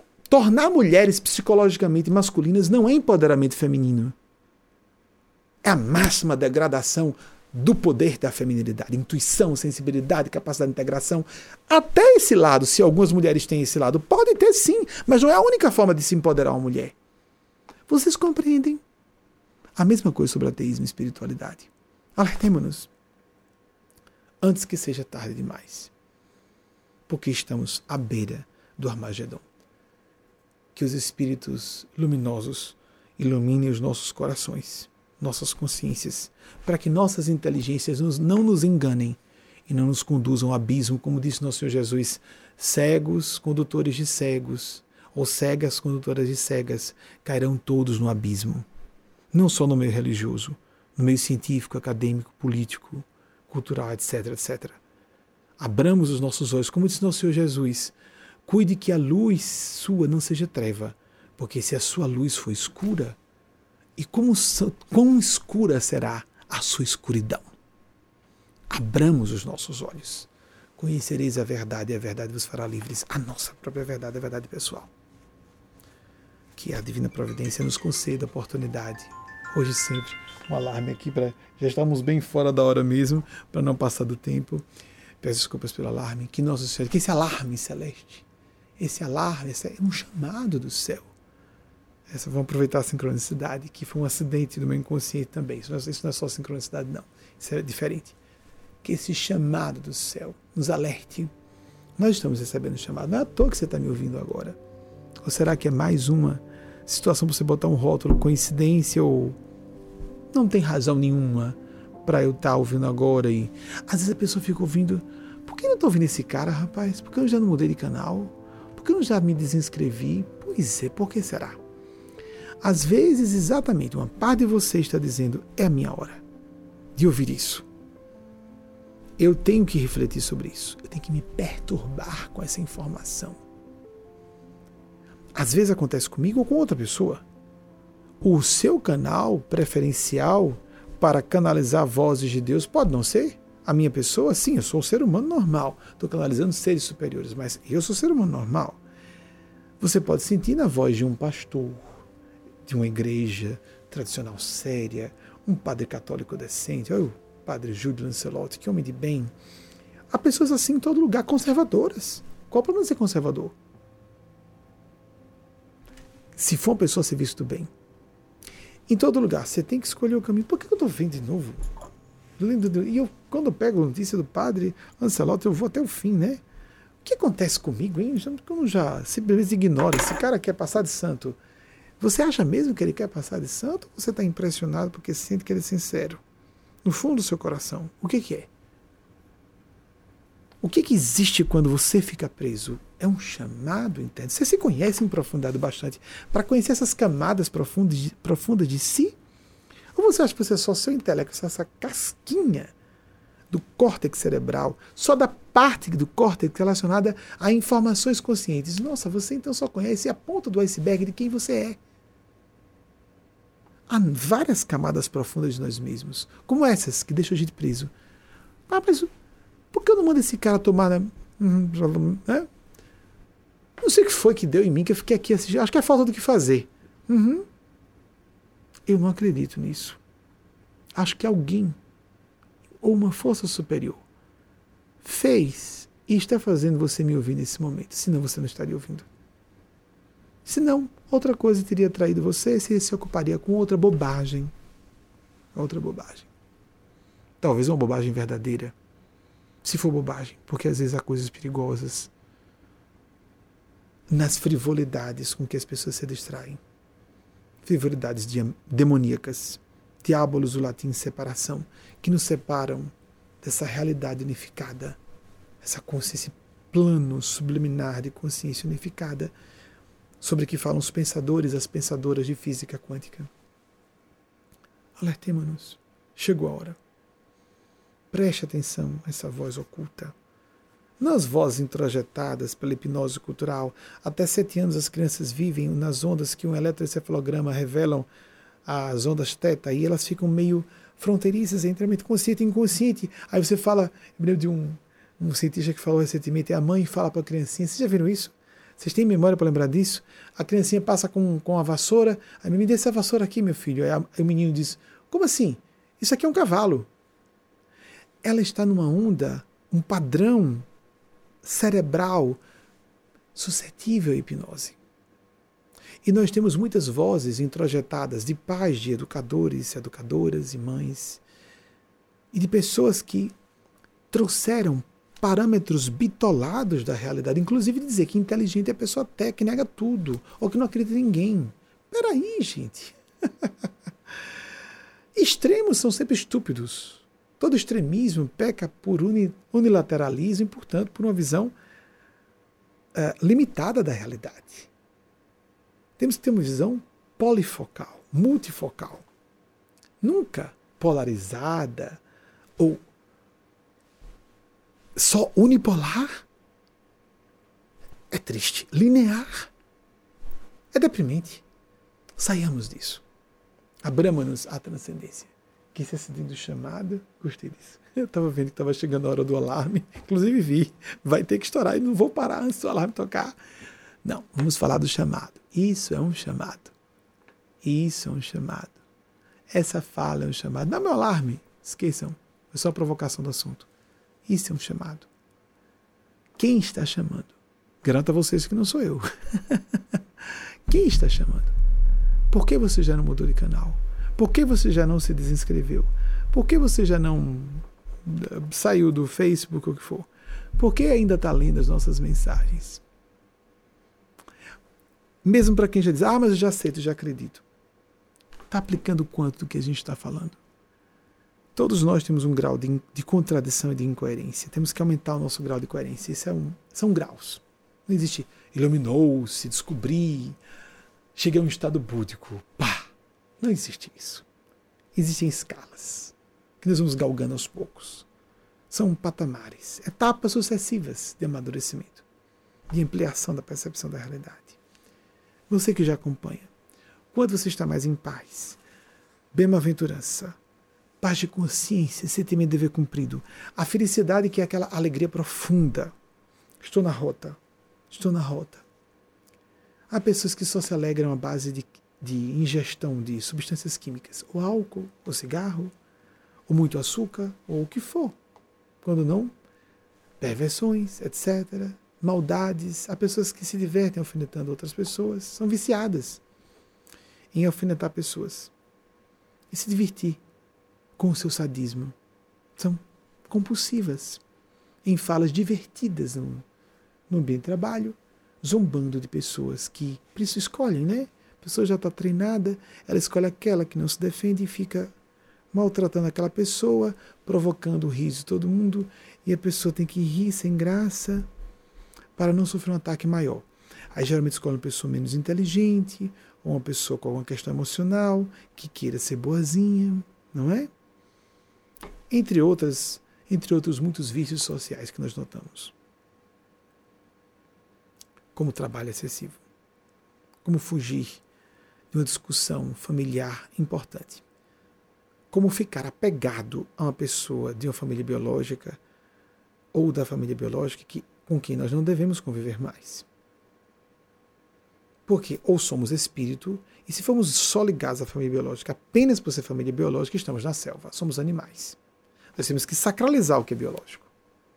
Transformar a relação que era só biológica em algo espiritual.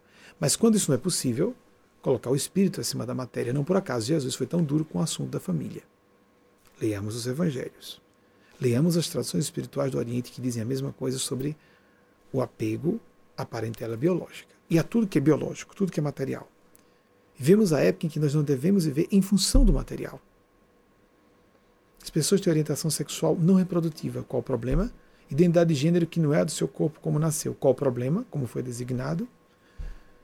Não importa se é mulher ou homem. Não, não, mas precisa ser homem. Isso a gente não respeita direito. E não respeita mesmo, não. Mesmo gente que se declara muito feminista e não respeita mulheres como respeita homens. Ponto. Houve muito mais homem gay assumido que uma mulher hétero. Mesmo havendo LGBTfobia. Mas é homem falando. A pessoa tem uma consideração maior com o que a pessoa está falando. Homens ou mulheres. Héteros ou gays. Isso existe. Ponto. Em graus variados. Algumas pessoas têm acesso a isso, outras não. Vamos nos libertar.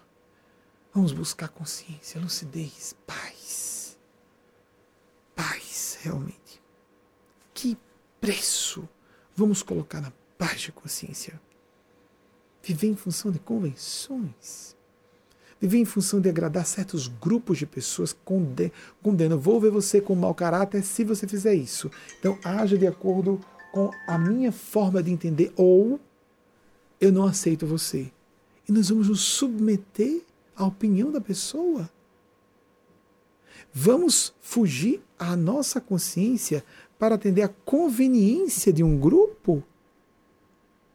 É isso mesmo. É o que nós queremos com esse chamado final? Qual é a sua resposta a esse chamado final? Haverá outros nessa mesma vida com fé em Deus para você? Espero que sim. Depois dessa encarnação. Mas quando nós, como foi a pergunta última da moça, acho que Michele, de Maceió, Michele, Maceió Alagoas, se a gente não atende o chamado agora, ele volta piorado. As pessoas acordam numa tragédia, meu filho morreu. Esse horror é um horror. Mas eu não vejo ninguém fazendo uma festa porque meus filhos estão vivos. Hoje eu vou festejar meus filhos estarem vivos. Porque temos um cérebro animal condicionado à fuga, a paralisar-nos ou atacar. Se meu filho está vivo, isso é normal. É direito meu que meu filho esteja vivo. Não, não é. Morte é um fenômeno natural. Bebês morrem, crianças morrem, adolescentes morrem, adultos morrem, até gente da terceira idade morre.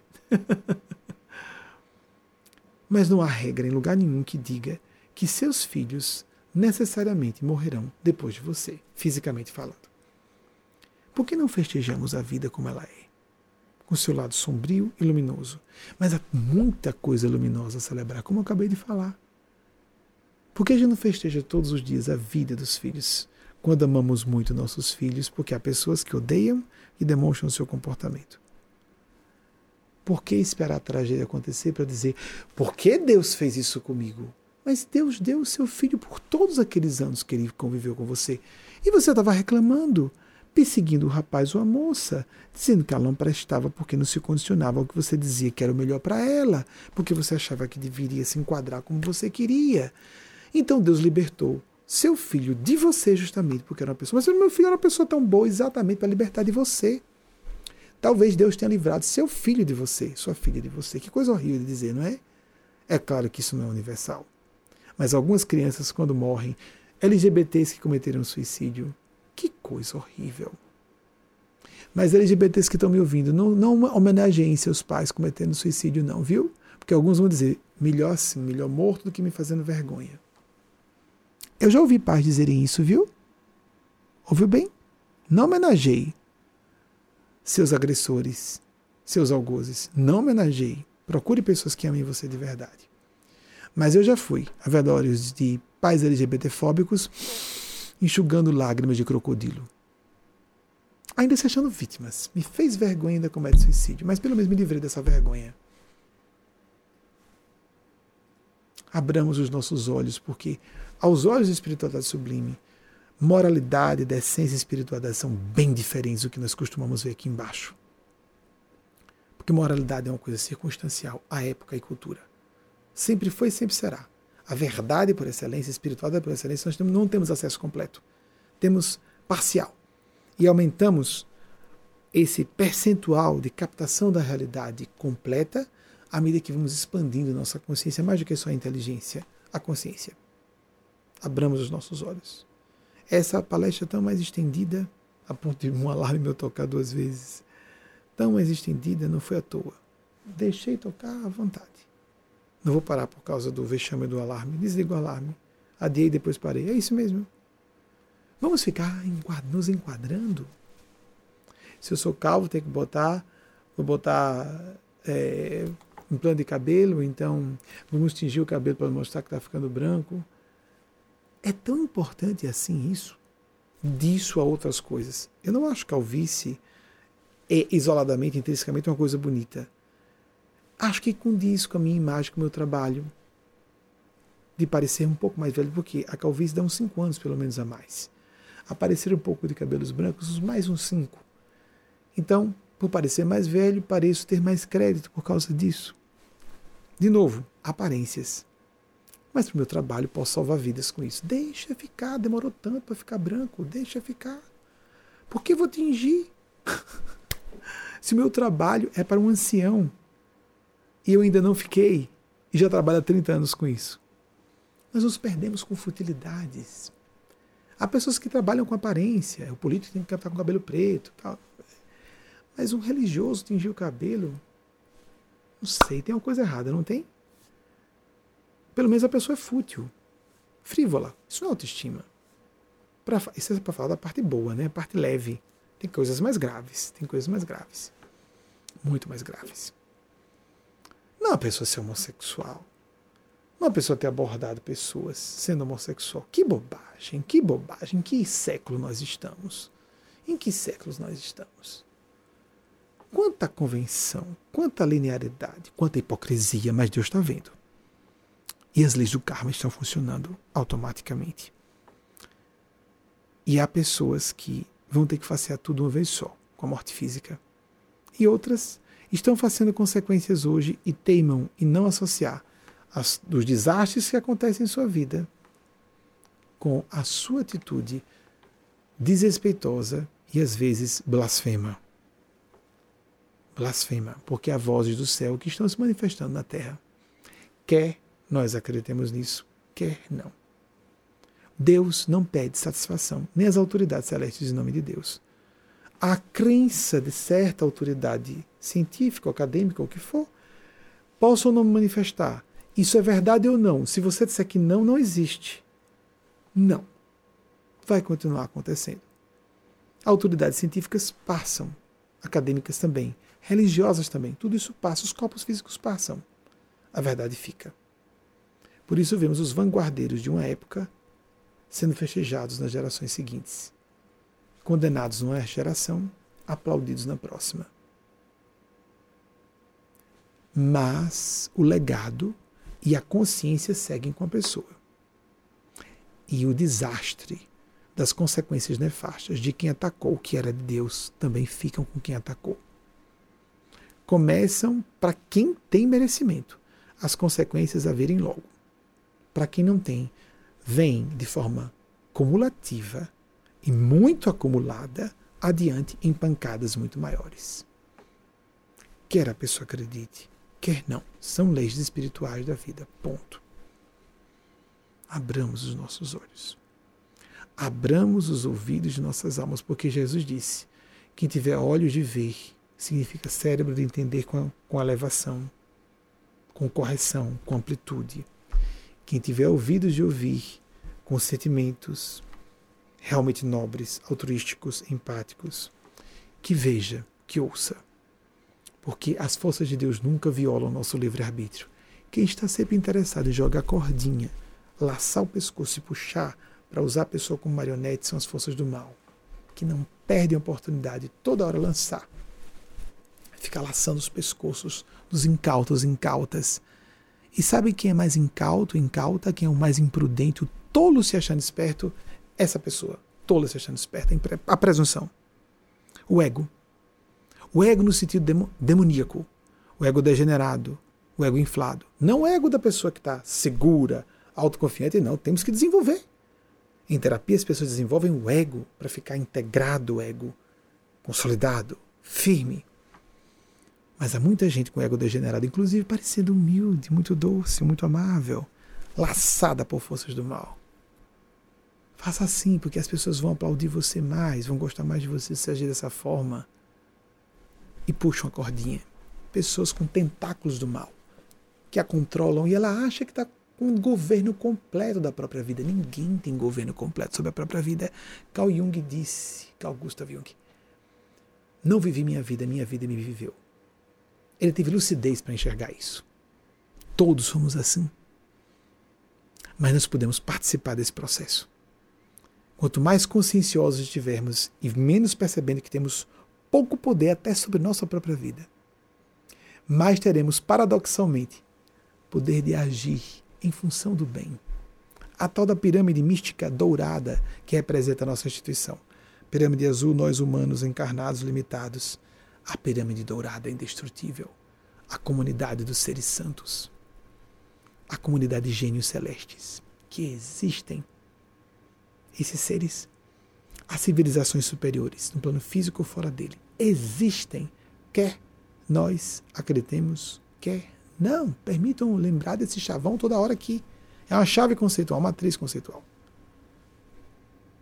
Nos conectemos a essa rede. Isso é verdadeira segurança. Isso é verdadeira proteção. Dentro ou fora da matéria densa. Porque quem garante que estará encarnado amanhã? Jesus chamou atenção para isso. Quem pode adiantar, a, acrescentar um único dia à sua própria existência?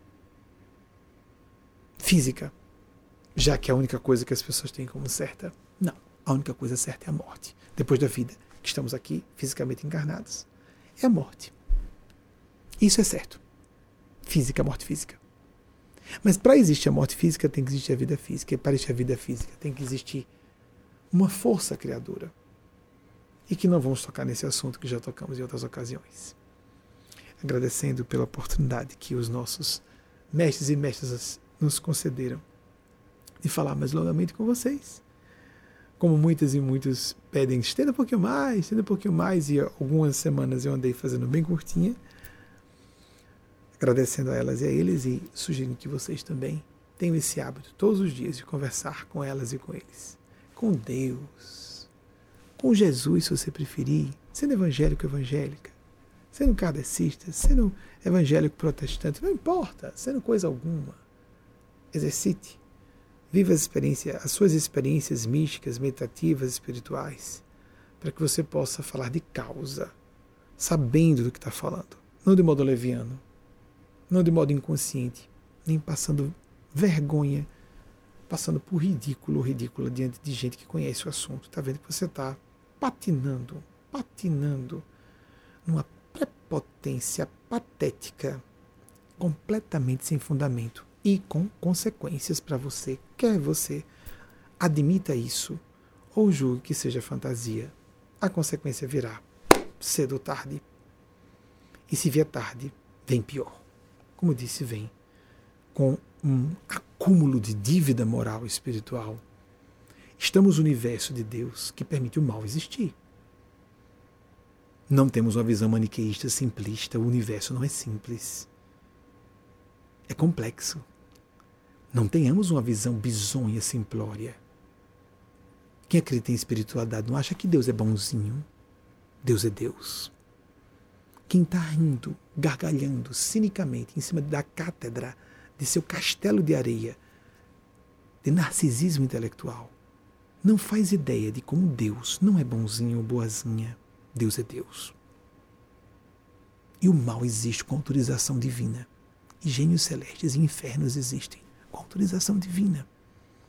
Por mais misterioso difícil de processar por nossas tão limitadas mentezinhas, encapsuladas num cérebrozinho de 1 kg 100 gramas, possam, possa nossa mente, tão limitadazinha, 1 kg 200 gramas mais ou menos, nosso cérebro tão limitadozinho, nossa mentezinha tão limitadazinha, operando esse cérebrozinho, operacionalizando esse cérebrozinho, possa ficar confuso.